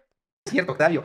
Oye, y lo conociste, así fue como llegaste Sí, con él. porque él en ese momento era presidente de la Cámara de Comercio de México con China. ¡Hola, madre! Entonces buscaba un asistente virtual. Él siempre, la mentalidad que él tiene es 10 años más adelante que el resto. Patricia, muchas felicidades. Muchas gracias, mi amor precioso. Y las personas que no han visto la primera parte, literalmente es el nombre del podcast de Octavio. Dice, psicólogo reacciona a mi madre me, ajá, y ya sabes, y me metía con nombres. Esa. Sí, por, porque Aquí- estuvo 20 años en China, Sí, entonces como que su mentalidad es más... Entonces en ese tiempo no habían asistentes virtuales. ¿no? Ok. Ahorita Sí, ya. Estamos hablando hace 6 años más o menos. Eh, sí, Ok, o sea, estamos hablando de 2017. más o menos. No era tan común. Siempre era la, la Sí, la asistente de él. secretaria. ajá. Entonces él buscaba una asistente virtual, de que desde casa le mandara trabajos y demás. Me postulé, este, le mandé mi humilde currículum, de que el KPC, de que el call center. y, este, y ya me habló por teléfono Ajá. y me entrevistó por teléfono. Y le dije, interesante señor, ¿eh? Mi trabajo, por Sí. favor. que sí, que se le hice, le hice, sí, le hice la chillona un poco porque eh, pues ya no tenían ni para un taco o así. Sí. Entonces necesitaba urgente trabajo. Le, le, le lloré Ujú. y, este, y me dijo, él siempre ha sido de un corazón muy noble. Ujú. Entonces me dijo, Qué raro, ¿como quién será? Como ella, por Dios. Ven cómo si te esfuerzas, te esfuerzas, te esfuerzas, un día sí conoces una persona tan hermosa como tú. Te voy a mandar tu pago de la semana, Ok. te voy a contratar, pero estás a prueba, o sea, no estás completamente contratada, estás a prueba. Pero te voy a pagar. Pero te voy a pagar por adelantado para que la libres, ¿no? Más hombres como ese, por favor. Gracias, Dios mío. Me pagó, me mandó el pago, la libré y me puse a trabajar. Todo en línea, estando todavía en Sí, Toluca. estando yo en Toluca. Entonces yo trabajaba, estudiaba y eso, y también me consumía muchísimo porque ya estaba en las últimas con Oh, no sé si me están spoileando, pero quiero ver que lo confirme ella lo que están poniendo del esposo. la escuela. Entonces se estaba viniendo la práctica profesional, que tenía que cumplir ciertas horas. Le pedí ayuda también con eso a él. y Que me te dijo, las prácticas. Y me dijo que sí. Y- yo dije, "Uy, Ay, qué bueno. Sí. Y este, y me dijo, eh, ¿Por qué no te vienes para acá? Ajá, me propuso eso, ¿por qué no vienes? O sea, Si ya no tienes aquí nada. en, aquí en Querétaro puedes terminar tu prepa en línea, en revalidas O sea, se la llevó a vivir con él. las materias y ya terminas tu prepa. Y dije, pues sí es cierto. Más bonito Querétaro. No lo conocía. No lo conocía, pero dije, pues sí, ¿qué? ya que. Una nueva aventura en esta serie llamado Jelinski Sí, es que- 23. Sí, y yo dije, pues ¿qué me detiene? Y así fue que Fíjate que esa pregunta que ella hace es una de las mejores preguntas que existen. Si tú estás en un momento donde dices, no tengo lo que quiero, no estoy logrando lo que estoy buscando, de verdad pregúntate con mucho amor, ¿qué me detiene? Y eso que te detiene, quítalo de tu vida y impresionante. yo, me, yo ya tenía 20, 20 años. eh, yo ya, te digo, trabajaba, estudiaba. Yo ya tenía otra mentalidad igual. Tenía compañeritos y tenía novios Ajá. este, que se- en lo, en lo único que pensaban era en qué borrachera ponerse el fin de semana. Sí, claro. ¿A qué fiesta iban a ir? Mm, Eso no es de nivel social, eso es en todos los estratos sociales. Al parecer lo único importante para los jóvenes es eso. Lo cual, pues síganlo haciendo para que sigan siendo borregos. Dije, yo no quiero lo mismo. Están muy chiquitos para mí. No, porque, porque aparte la vida que tú viviste es, o sea, es- te hizo madurar. Volver ahí. Sí. No quiero un, un noviecillo que se emborrache cada fin de semana. No quiero salir embarazada de un chavito que no sabe nada de lo que quiere. O sea, mm, no quiero eso. Pero lo que sí quería era embarazarme en mis 20. ¿Por? Y tener una familia. Sí. Familia, posiblemente, pero quería tener un hijo en los 20. ¿Por qué? Ajá, gracias. En mis primeros 20 años. No quería tener hijos de 30 o 40 años. ¿Por qué? Porque mi cuerpo, o sea, yo decía, mi cuerpo se va a recuperar rápido. Bueno, eso es una realidad. Dije, yo en mis 30 y tantos, 40 años me va a costar un frijol. Eso solamente pasa si tu cuerpo no está acostumbrado a ejercitarte. Si tú te ejercitas toda la vida y tienes hijos a los 30, 35, incluso hasta los 40, ya obviamente apoyado con un médico, no tienes ningún problema para recuperarte porque tu cuerpo está acostumbrado a eso. Obviamente a los 20, aunque no esté acostumbrado, pues tienes 20 años, no mames. Pero si tienes 35, nunca en tu vida has hecho ejercicio, pues obviamente te va a costar trabajo. Pero si ustedes durante un año, dos años antes se ponen a hacer un montón de ejercicios, se suplementan, no tienen ningún problema, ¿eh? Ninguno. de recuperarme. Y no voy a tener la misma energía, evidentemente. Entonces, yo no me voy a esperar a mi carrera y todo para tener hijos. ¿Y de dónde viene ese pensamiento? O sea, eso, es, una realidad. O sea, si lo ideal, sí, lo he, hecho, lo he dicho en otros podcasts, incluso un, TikTok de ese podcast hizo viral. ¿Cuál es la mejor edad para embarazarse? Y la realidad es que si hubiera un número exacto, que digo, depende mucho de factores, pero es a los 25. Ah, ok. Entonces, o sea, sí, y hay una razón fisiológica, efectivamente se recupera mucho más rápido, hay mucho más vitalidad. En general es una muy buena opción, pero ¿de dónde viene? Tal vez esto yo lo digo desde el conocimiento de la ginecología y, y medicina, fisiología, pero ¿de dónde viene esa concepción tuya? De mi ratón de biblioteca. Ah, es que tú siempre has leído mucho. Sí, es cierto, eso también ya lo había investigado. Entonces, yo me en el pueblo, mis abuelitos, yo me iba a la biblioteca de la, de la, del pueblo, que nadie iba, y ahí a investigar. En la preparatoria también te mandaban a bibliotecas a sacar resúmenes y todo. Bien, qué interesante, ¿no? Cómo la lectura, el aprendizaje, el conocimiento, no solamente te abre la mente, te abre la vida. Y a leer y a investigar. Entonces, siempre eh, he sido una persona, soy una persona muy distraída, pero cuando me llama la atención un tema, me enfoco tanto en ese tema ¿Qué les dijo Salama al principio de la parte 1 cuando le dijo que posiblemente tuviera TDA, trastorno de déficit de atención? Que acaba de confirmar Jelinski, nada más para que escuchen y luego no anden diciendo que soy un payaso y un fraude, aunque sí lo soy, soy un payaso y un fraude. Escuchen que este payaso y fraude tiene razón casi siempre. Una persona muy distraída. ¿Qué persona qué? ¿Qué dijo? Perdón, ¿qué? Entonces, siempre eh, he sido una persona, soy una persona muy distraída. Mm, interesante como las personas que tienen un trastorno de déficit de atención. Y toda persona con trastorno de déficit de atención tiene algo que se llama hiperfijación en temas que realmente le gustan. Y perdón, ¿qué hiciste? Pero cuando me llama la atención un tema, me enfoco tanto en ese tema. Por ejemplo, me acuerdo por eso tantas mamás cuando llegan, es que ¿por qué mi hijo si es distraído en todo, pero en los videojuegos no? Por hiperatención, señora, pero significa que su hijo igual tiene trastorno de déficit de atención recuerdo que iba en la primaria y me enfoqué tanto en las nubes. Y me puse a investigar de las nubes. Y que una nube de un tamaño que tú ves de este, de este vuelo es el tamaño de una ballena, pero que no puede bajar ni por la densidad ni por la gravedad. Entonces, sí, es como de todo. Voy a saber todo. Y entonces, por lo que entiendo, uno de tus motivos o una de las cosas que investigaste era ser madre. Ajá. ¿Qué edad era ¿y esto, la adecuada? ¿Crees que venga por esta cuestión, esta relación que justamente hablamos todo este capítulo sobre esta debilidad hacia las mujeres? Sí. O sea, esta de ser mamá. Sí. Yo dije, yo, quiero tener un hijo, aunque sea madre soltera, yo quiero tener un hijo o una hija de pronto puede venir una parte de ti, consciente o inconsciente, de no repetir o, hacer mejor las cosas que, no hizo tu mamá, tú sí hacerlas bien. Exacto. Yo decía, si voy a tener un, hijo o una hija, procuraré no evitar al máximo repetir patrones e investigar bien qué era lo que necesitaba para evitar eso. Y ustedes, mujeres blancas privilegiadas, ¿qué les detiene de ponerse a estudiar para ser mamás? No, estoy jodiendo las nada más salamandras. No, pero de verdad, creo que toda persona, tanto hombres como mujeres, sí deberíamos estudiar antes de tener hijos, de todo lo que puede llegar a pasar con un hijo o una hija. Porque eso de llegar así en blanco y eh, adivinar es como joder la vida al primero. Pobre de mi hija de 13 años, honestamente. Miches, gracias, no iré. Y justamente ser un hijo programado. Ajá, exacto. No como pues en, el, pues en tu caso y en el mío igual, ¿eh? yo fui un hijo, pues no es que no deseado, pues, pero no fue programado. ya es como de, amigo, tú vas a ser... Yo sí fui la razón de unión de mis papás. Tal vez ustedes no lo sepan. Pero bueno, oye, ya nada más para ir acabando este podcast. Digo, habría una segunda parte para que nos cuente cómo ha sido toda esta relación con, con, Octavio, con, tu esposo, cómo fue que llegaste aquí a Querétaro. Pero ya nada más para ir cerrando, justamente me gustaría esto. Tú ahorita ya eres mamá de un niño, ¿cómo se llama tu hijo? Mi hijo tiene dos nombres, pero nada más voy a decir uno por seguridad. ¿Sí? Este, Adrián. Adrián.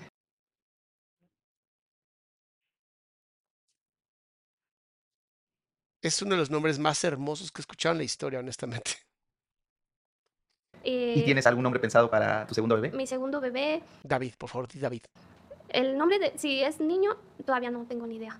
Pero si es niña, le voy a poner Jennifer. Ah, ¿cómo? Pero bien escrito, porque mi Ah, sí, que es con doble F. Sí. Qué oso, dices sí. tú. Oye, y ¿Cómo fue que te enteraste? Porque esta tal pregunta se va a quedar abierta porque fue con lo que empezamos este capítulo. Tú tienes entonces, hasta donde tú sabes, dos hermanos. Uno que, tu, que tuvo tu mamá con tu papá y este otro niño. ¿Cómo supiste que tenías otra hermana? Porque ¿Tu papá por las redes sociales. Ok. No, no me buscaron como tal. O sea, este, una prima se dio cuenta de mi historia, se dio cuenta de la similitud que, porque ellos sí conocían a mi mamá. Okay. O sea, ellos, la familia de ellos sí la ubicaba bien, conocían su carácter y su actitud y todo. Entonces, todo lo que yo dije concordaba.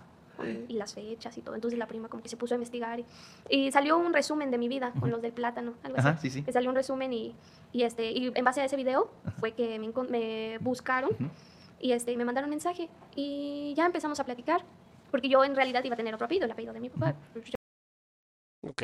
Ni, ni idea. yo no sabía ni el nombre, ni mucho menos el apellido. Y me, me, pusieron los apellidos de mi mamá. Ok. Entonces, eh, cuando conozco esta versión, empiezo a interactuar con ellos, me contacta mi papá y me cuenta toda la historia. ¡Qué fuerte! que de verdad hasta parece, te juro que parece que está escrito como una novela mágica. ¿Y cuál es la historia y la realidad de muchísimas personas en este país, por Dios? Entonces yo ahí, ya. Me sorprendió, incluso no me sorprendió, o sea, no me sorprendió lo que hizo mi mamá en ese tiempo. Me sorprendió más bien la magnitud de mentira. la maldad, güey, la maldad. Que ella guardaba. O sea, haber mentido de que pues yo era la única niña que tenía, el haberse desapegado así de su hija. Es parte de la maldad, bebé, parte de la maldad. Sin sentir el más mínimo remordimiento. Remordimiento, o sea. En 2.800 personas y nada más 1.300 likes. ¿Es porque no me puse mi, mi, máscara de payaso que no, ya no quieren? ¿O, qué pasó? No entiendo. ¿Es porque dije una broma sobre Adrián? Es un buen nombre, honestamente. Más bien el del emperador Adriano. O sea, por favor. No tiene nada que ver, pero pues, está padre. O sea, yo ahorita siendo mamá, porque uno dice, ah, uno juzga a los padres sin ser padres, ¿no? Pero yo ya soy mamá. Yo ya tuve a mi hijo y yo... Pero sí puedes juzgar a los papás sin ser mamá, o sea, por Dios. Digo, no puedes, no puedes saber exactamente al 100%, pero pues por eso existen los libros y las estadísticas y otras comparaciones, ¿no? Y de pronto el sentido común, ¿sabes? O sea, pegarle a tu hijo de dos, tres años nomás porque se te hincha la gana. Yo ya vi lo que se siente traer una criatura al mundo. De loca, abandono a mi hijo. O sea. ¿Pero no crees que eso tenga que ver con que tú sí los querías? Bueno, sí. No, porque, perdón, pero el instinto natural de la oxitocina, que es nada más un químico que todos y todas segregamos cuando hay hijos, o sea, ¿ese no cuenta? No, lo que pasa es que es una psicópata, no tiene capacidad de empatía y por lo tanto puede abandonar hijos. También. Yo no estoy justificando. Y es una opinión personal, no es un diagnóstico, aunque posiblemente podría ser un gran diagnóstico. Pero sí, tratar de entender que llevó a esa persona a tener esas conductas. Pero aún así, el instinto, sí, claro. por más dañado que esté, por más este, inesperado que sea el niño, como que el instinto animal o no sé, de la mujer. Deja el instinto, la oxitocina, por Dios. Ahora, si eres una psicópata, no tienes ese tipo de neuronas espejo y por lo tanto no va a funcionar la oxitocina. Es solamente una idea, es una idea. Yo te di la vida, yo te cuido. Sí, claro. ¿Sí me explicó? Entonces eso no me, no me, no me entraba en la cabeza. Mira cómo metió su marita entre las piernas porque ahora sí es un tema que ya le duele más. ¿Y tú conoces ya físicamente a tu hermana? Sí. Y es con esta pregunta voy a cerrar y te voy a contestar el por qué binario. A veces se prefiere no hacer cosas buenas que parezcan malas porque los actos de la humanidad son criticados, juzgados por personas que tienen menos humanidad. Y yo te invitaría a binario a que te valga absolutamente pepino lo que opinan otras personas. Si puedes hacer bien, hazlo. Y si la gente se enoja, los mandas a freír espárragos y a que chillen con sus madres. Te preguntaba lo del consumo de alcohol durante... ¿Tu hermana se parece a ti físicamente? No. ¿No? Toda la cara de mi mamá. Ok, ¿tú te pareces más a tu papá? Sí. Ah, ok. O sea, era toda la, el ADN de ella. Yo la veía, yo sé, yo vi a mi hermana, su cara, sus labios, su pelo, sus manos, su forma de caminar, su forma de hablar, el tono. Sin haberla estado en contacto con ella, ¿no? Porque nunca estuve en contacto con ella. No. Dije, es mi mamá. Ok. Llegó un momento. Qué miedo, ¿no? Ay, mamá, güey, otra vez, yo ya me había escapado. En que yo la vi platicando porque la conocí en persona, nos conocimos, vino a mi casa. Esto parece de telenovela, de los 90. voy a escribir mi libro. Sí. Llegó a mi casa, se sentó y platicando normal, sin ser prepotente, sin ser grosera. Una niña bien. ¿Y ella vive en Veracruz? Así, con su, con su abuelita. O sea, mi abuelita también, pero pues yo no sé. Sí, no, pues ya, o sea, no hay un vínculo. Entonces, este, me, mi, mi inconsciente o mi regresó a la niña. Yo dije, así era como quería ver a mi mamá. Ah. Centrada, hablando bien. Pues sí, pero tendríamos que cambiarle el cerebro y, pues, o sea, recondicionarla toda y ya no se puede. Razonable. Era mi sueño. O sea, mi sueño se, se cumplió en ella, ¿no? Por así decir. Ya después, pues como somos casi de la edad, me lleva por 11 meses, este, ya dije, no, pues es una muchacha como yo, o un poquito... Un año más grande. Ajá, un año más grande, pero con otras vivencias y con otra sí, mentalidad. Claro. Sí, probablemente tú seas muy... Y con menos violencia, seguramente. Mucho más madura, no la conocemos. Sí. Más madura. Pero yo estaba como que en otra sintonía, definitivamente. O sea, ella sí... Mm, mi papá igual se desobligó de ella. Okay. O sea, la dejó en casa de su mamá y ya la, ella sí tuvo dos mamás que se hicieron cargo, o sea, su abuelita y su tía. ¿Y tus tías nunca te buscaron? ¿Quiénes? O sea, las, o sea, las hermanas, la, la, mamá de tu papá. No, no se querían meter con tu mamá. No, pues ya tenían una, una gran... Y luego meterte con toda esa señora, no, bueno, es popó. Eso sí parece como Mariana Silvana, cómplice al rescate. Hay una película que tal vez tú no conozcas, no sé si, si tu esposo sí, que es de la India María, que se llama Nichana ni Juana. Y que ah, justamente igual las separan. Y obviamente tienen connotaciones completamente distintas. Y, cada, y por más que a veces traten de volver, pues ya la vida, no es que no se quieran, más allá de querer o no querer, es, ya son otras realidades. Oye, y, te decía esta pregunta, porque yo desde que te conocí, y, no lo hago con otro con, con, una, esto, esto que voy a decir no es un comentario hablando propiamente sobre el físico o el cuerpo de otra persona, sino viene de esta eh, perspectiva médica.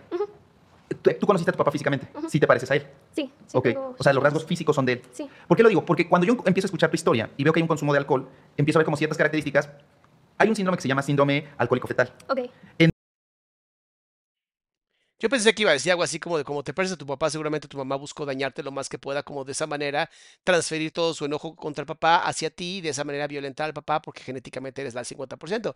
Esto que voy a escuchar es completamente nuevo, no tenía ni idea de lo que está diciendo, pero vamos a escuchar. En donde cuando la madre, sobre todo, consume alcohol, los ojos tienen ciertas características y también las características de la boca. Y entonces cuando yo veo, digo, todos conocemos eh, el rostro de Jenny en, las redes sociales, en TikTok, si no vayan a seguirla, para que vean, seguramente han visto algún momento alguno de sus TikToks. Eh, yo dije, ok, pero cuando empiezo a ver la historia dije, o alcohol, esto podría ser síndrome materno, este, alcohólico fetal, porque cuando por el consumo de alcohol eh, la apertura de los ojos cambia, eh, la, forma de, la boca, y dije, bueno, pues no sé, le voy a preguntar, y fue por eso que ayer te pregunté, dije, ¿hubo consumo desde antes? Me dijiste, no. Dije, bueno, ok, pues probablemente no vaya por ahí. Por eso la pregunta de si había rasgos físicos ya en tu familia. Digo, afortunadamente ahora ya los conoces, y eso descarta la posibilidad. Ok, ahora también hay que entender una cosa, los rasgos físicos también pueden cambiar por la familia con la que tú estás y muchas veces pueden exagerarse o disminuirse dependiendo qué tan libre eres. Si ella usó sus rasgos físicos para sobrevivir como una forma de manipulación, obviamente tienen que ser gigantescos y grandotes como muy teatrales para poder sobrevivir. ¿No? Si son más chiquitos y más así es como para mantenerse lo más oculta posible. Esta mujer necesitó sobrevivir desde chiquitita. Itzel, muchas gracias por apoyar al canal, mi amor de, de que puede ir por ahí. Sí, de hecho, por eso también quería saber, o sea, porque, por ejemplo, yo le comenté a mi esposo, mira, me contactó mi papá, y mi esposo me dijo, ¿quieres recordar el pasado y saber más? Y yo, sí, necesito saber qué, la otra versión de la historia. Entonces, me ayudó mucho el aspecto de que conocí mis otras raíces. Entonces, yo soy completamente indígena. Mije. Interesante. Y este, náhuatl. Ok. Entonces, eso esa, esa combinación de, rasgos indígenas o de sangre indígena es lo que manifiestas en tu físico. Exactamente. Oye, qué, gusto poder hacer. Y seguramente esta pregunta se la van a hacer todos. Y ahora sí, con esta sí terminamos. Es, ¿Te ha vuelto a buscar tu progenitora? Sí. ¿A partir de ahorita de las redes? Sí. Obviamente, narcisista, papá. Hace como dos años me volvió a buscar. Pero obviamente dijiste, no. Quise, como que... Es muy noble, es muy noble. Primero me, buscó ella, me habló por teléfono, me, me lloró o sea, tenía todavía tu número. Eh, no, este, lo consiguió por redes sociales porque yo tenía un emprendimiento. Ah, ya, ya, dejé mi número. y todavía Nunca gané eso. y todavía lo traía, entonces me contactó rápido. Se vio todos los videos que subí contando mi historia. Y este, y pues me, me, contactó. Yo, yo, yo ingenuamente decía, no, ella se va a quedar atrás, no va a ver como que la, las redes sociales. No, no es lo de ella. Yo ingenuamente decía. Amor, o sea, tienes miles, creo que millones de seguidores. O sea, obviamente te iba a ir a buscar y te iba a encontrar pero se tienen que actualizar, ¿no? Evidentemente. Eh, si las abuelitas mandan piolines, que no. Entonces, obviamente me buscó, me stalkeó y conoció todo de mí. Em, me habló, me habló por teléfono. Las manos apretándose y apoyándose. Me habló por videollamada y se volvió a embarazar a sus 40 años. A sus 40 años. Yo, ella me lleva 20 años. Yo nací cuando ella tenía 20 años. A sus 40 se, se, embarazó y tuvo un hijo de otra persona que no se hizo cargo. Total. Eh, me, me marca y pues me dice, pues me embaracé, yo estaba aquí solita y, o sea, me quería volver a... Sí. Dame dinero y tú, no, lo siento, jódete y ojalá te quiten al niño, de verdad. A utilizar esos chantajes emocionales. Y dije, no, pues ya. Ya estás hablando con otra Jen. Sí, ya no soy Jenny de 16 años, de 15 años. La ignoré y me dijo, este, me volvió, me quiso voltear la tortilla. Me dijo, tú te fuiste. Ah, tú te fuiste. sí, a los 16 años una niña se va a ir. Y tú me abandonaste. Narcisista es una opinión personal solamente narcisista de triada oscura, o sea, psicópata integrada, opinión personal. No pueden usarla como algo psicológico, pero no mames. Y yo. Es neto lo que me estás diciendo. sí. Y yo nada más con mi sonrisa de, ¿qué? Así. Y, me quiso volver a manipular. Le dije, no, pues yo ya tengo mi familia. Este, tengo un niño pequeño, mi esposo. Le presenté a mi hijo. O sea, pues por respeto, educación, no sé. Ay, bebé, no hubieras hecho eso. Porque todavía tengo ese sentido de. Sí, ese vínculo que. Ajá. Entonces, agarré el teléfono y le mostré a mi hijo y me dijo, ay, está muy guapo. Este, su papá ha de ser muy guapo. Ahí todavía no hacías público a, Octavio. Creo que sí, creo que sí. Y este, dijo, su papá ha de ser muy guapo. Y yo dije, ay, esta señora, ¿por qué se debe querer meter? Dije, sí, pero tiene 50 años. O sea, le lleva, como me pusieron ahí, entre 25 y 27 años de diferencia de edad. Ok, eso va a estar interesante cuando nos conozcamos, Jenny. Yo sí quiero hacer muchas preguntas, sobre todo si puedo entrevistar a tu esposo mejor. ¿Qué? Tengo el título. y le dice, mira, si tú tienes un hijo a los 40, ¿por qué yo no? Y toda su expresión así cambió drásticamente. Entonces, mi esposo no estaba, estaba construyendo, estábamos construyendo, entonces ese día no estaba en la casa, yo estaba, ya yo estaba nada más con mi hijo. Le colgué, nos colgamos todo, este, me manda un mensaje, mañana te hablo. ¿Y tú bloqueado? casi, casi, yo le conté todo esto a mi esposo y me dijo, no, mira, yo voy a respetar tus decisiones, pero ten en cuenta que es una persona que te hizo mucho daño. Tiene razón su esposo. Tanto física como emocionalmente y apenas te estás recuperando. Tiene razón su esposo. No estoy muy de acuerdo con la diferencia tan grande de edad, pero no voy a juzgarlos porque no conozco. Y ella ya era mayor de edad. A diferencia de otros gasofílicos, ¿verdad? Que las agarran a los 11 años porque ahí pueden abrir sus corazones. Y ahí es que ella sí me entiende. Pedazo de estúpido. Entonces... Ustedes saben de quién hablo. Yo te respeto, yo respeto lo que decidas y tienes todo mi apoyo. Si quieres seguir en contacto con ella, adelante. Y si no, también estoy aquí contigo. Y yo me puse a pensar, Ay, Melissa, muchas gracias por apoyar el canal. Qué bueno que te gusta el contenido y si les gusta demasiado, suscríbanse y pongan su like para que el algoritmo de YouTube ustedes lo puedan dominar y nos empuje más personas y ahora sí, más gente tenga salud mental con chismes muy divertidos y educativos. Sí, tienes razón. Y la verdad, no la quiero cerca de mi hijo. Porque si ella le hace algo a mi hijo. Ahí sí. O sea, como para qué, ah, como para qué haces la, la, incluso la idea de, no, y es que si se acerca a mi hijo, no, no, no, no, no, no. Ni siquiera es, ni siquiera va a regresar a tu vida. Así tiene que ser. Mejor evito eso. Entonces, al siguiente día yo cometí el error de decirle, pues ya platicé con mi esposo. y, este, y creo que lo mejor y lo más razonable es que ya no tengamos contacto. Oh, mi cielo ya hasta le avisó. Es que eres lo máximo, Janet. Ok, Chanel, muchas gracias. Acá, Chanel. Muchas gracias por el apoyo al canal. Yo entiendo que muchas personas salvadoras buscan mostrar a los demás como quisieran ser tratados, ¿no? Pero a veces solamente hay que poner límites, ¿no? Ya me llamaste, ya supiste de mí, adiós. No hay que además llamar para decir, bueno, yo creo que ya no, no, no es necesario. Hay gente que merece ser bloqueada, hay gente que merece ser ghosteada. Estoy totalmente de acuerdo es un viejito manipulador. Ah, ay, ¿nos está mordiendo la lengua? sí. Y salió su verdadero yo. Como siempre. Y este creí más inteligente, pensé que este, necesitabas, necesitabas a fuerzas de un viejito para salir de la miseria. Y ahí ah. tengo la conversación, hasta la subí en un TikTok. Ah. yo, ay, ahorita me lo voy a Gracias por darme contenido. sí. Y dijo, y me empezó a insultar y me empezó a decir de cosas. Ah, no, ya confirmó lo que ya sabíamos todos. Sí, y ya yo, mire señora, así, el mensaje. Que me dio un ataque de ansiedad en ese momento de que... Pues sí, porque esperaba que algo diferente pasara y no pasó empezó a decir cosas. Y regresar a ese momento, todo, no, no, no. Me, me, me, puse muy nerviosa, empecé a sudar de las manos. Tuvo una regresión que generó un ataque de ansiedad. Empecé a llorar, me paniqué un momento y me empezó a faltar el aire. Entonces, no estaba mi esposo porque al siguiente día también tenía que ir a, ¿La, construcción? a la construcción. Estaba yo nada más con mi hijo y mi hijo se me quedó viendo y me dijo, ¿qué tienes? Y yo en, en pleno ataque de ansiedad miré, miré los ojos de mi hijo y me dije, me tengo que controlar porque tengo a mi hijo aquí. Y nada, hijo, yo muy nerviosa, temblando, me metí al baño, me, eché agua, me, encerré un momentito. Técnicas que tengo en mi libro de Toma el control de tu ansiedad, que lo pueden encontrar en Amazon, tanto en audio como en escrito, por si lo quieren comprar. Es muy buen libro. Y muy barato también, porque lo puse lo más barato posible para que todo el mundo pueda tenerlo. Pusiste bajo eh, frente al espejo a cantar en voz baja, porque ya sé que esa es tu técnica de relajación. sí, y yo, calma, calma, calma, calma, calma. Me relajé, me calmé, salí, y regresé como la mamá que era. Y dije, ay, perdóname, hijo, si te espanté, este, ¿por qué no ves un rato por la tele? Y ya bien emocionado, sí, ya le puse la tele y en lo que él estaba entretenido, yo mm, continué. Más entrada, un poquito más calmada, seguía nerviosa, pero ya, dije, no estoy ahí, no está ella aquí, porque te juro, en ese momento yo sentí que estaba aquí. Es parte del estrés postraumático, que además, por desgracia, se puede trabajar pero no se puede olvidar porque es una forma del cerebro de decir que nunca más pase esto.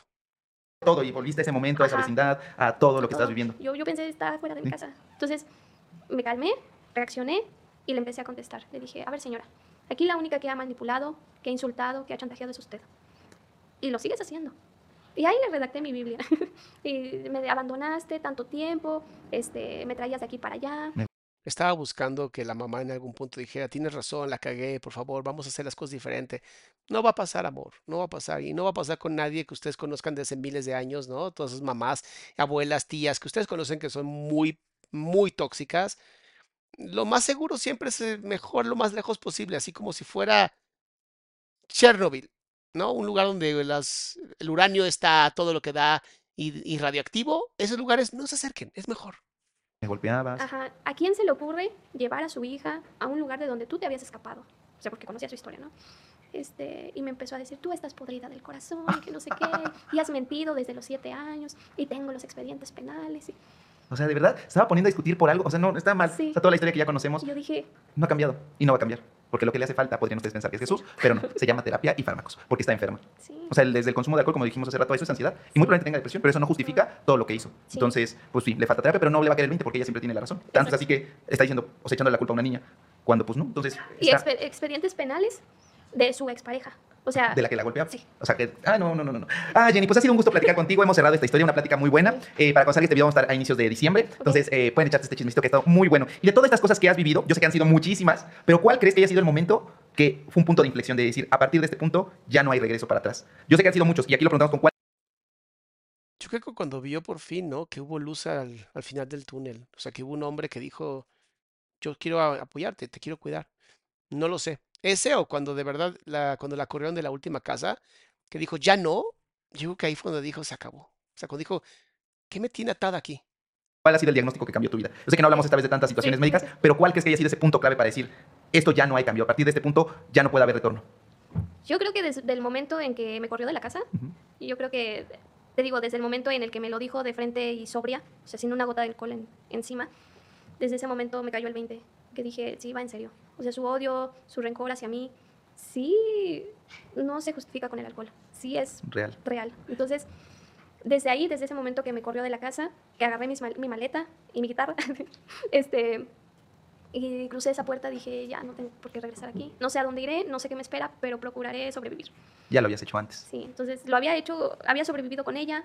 No mames, esta mujer sobrevivió desde el desde feto. Había sobrevivido sin ella, había sobrevivido con otras personas. Ya, ya estabas, ya, ya habías ya aprendido. tenía callo en supervivencia. Ah, Jenny, ha sido un gusto de verdad platicar contigo. Agradezco de verdad que hayas abierto tu corazón, que nos hayas invitado a la reflexión. Eh, hay una frase que, aprendí de mi psicóloga que, dice que hasta los árboles genealógicos también se pueden. Sí. Entonces, creo que hiciste una buena elección. Eh, ya tienes tú tu propio árbol genealógico. Eh, de verdad que ojalá se dé una segunda parte para poder hablar sobre esta otra parte a partir de que conociste a tu esposo. Pues bueno, aquí ya terminamos con este. Y Salamandras, mañana es el de, pues, los disque, disque cantantes, Loaiza y Pantoja. Vamos a ver cómo nos va con esa, esos videitos que se aventaron, que ya, ya tenemos en posesión. Y bueno, veamos la reacción. A mí me sorprende que tengan tantos seguidores, honestamente. Pero bueno, creo que hay mucha gente que sí sabe separar al personaje de sus obras. Me cuesta trabajo. Me cuesta trabajo. Creo que la moralidad es algo que, que tiene que ir de la mano con el personaje y con sus obras. Pero ¿qué les digo? Mañana nos vemos. Eh, tengo ya una entrevista programada con Jenny. Justamente tengo, voy a ir a Querétaro para hablar con ella. Entonces seguramente va a estar muy divertido, pero saldrá en su podcast para que ustedes también les aviso para que vayan y lo conozcan. Mis amores, nos vemos mañanita a las 7 de la noche como siempre. Pásenla increíble.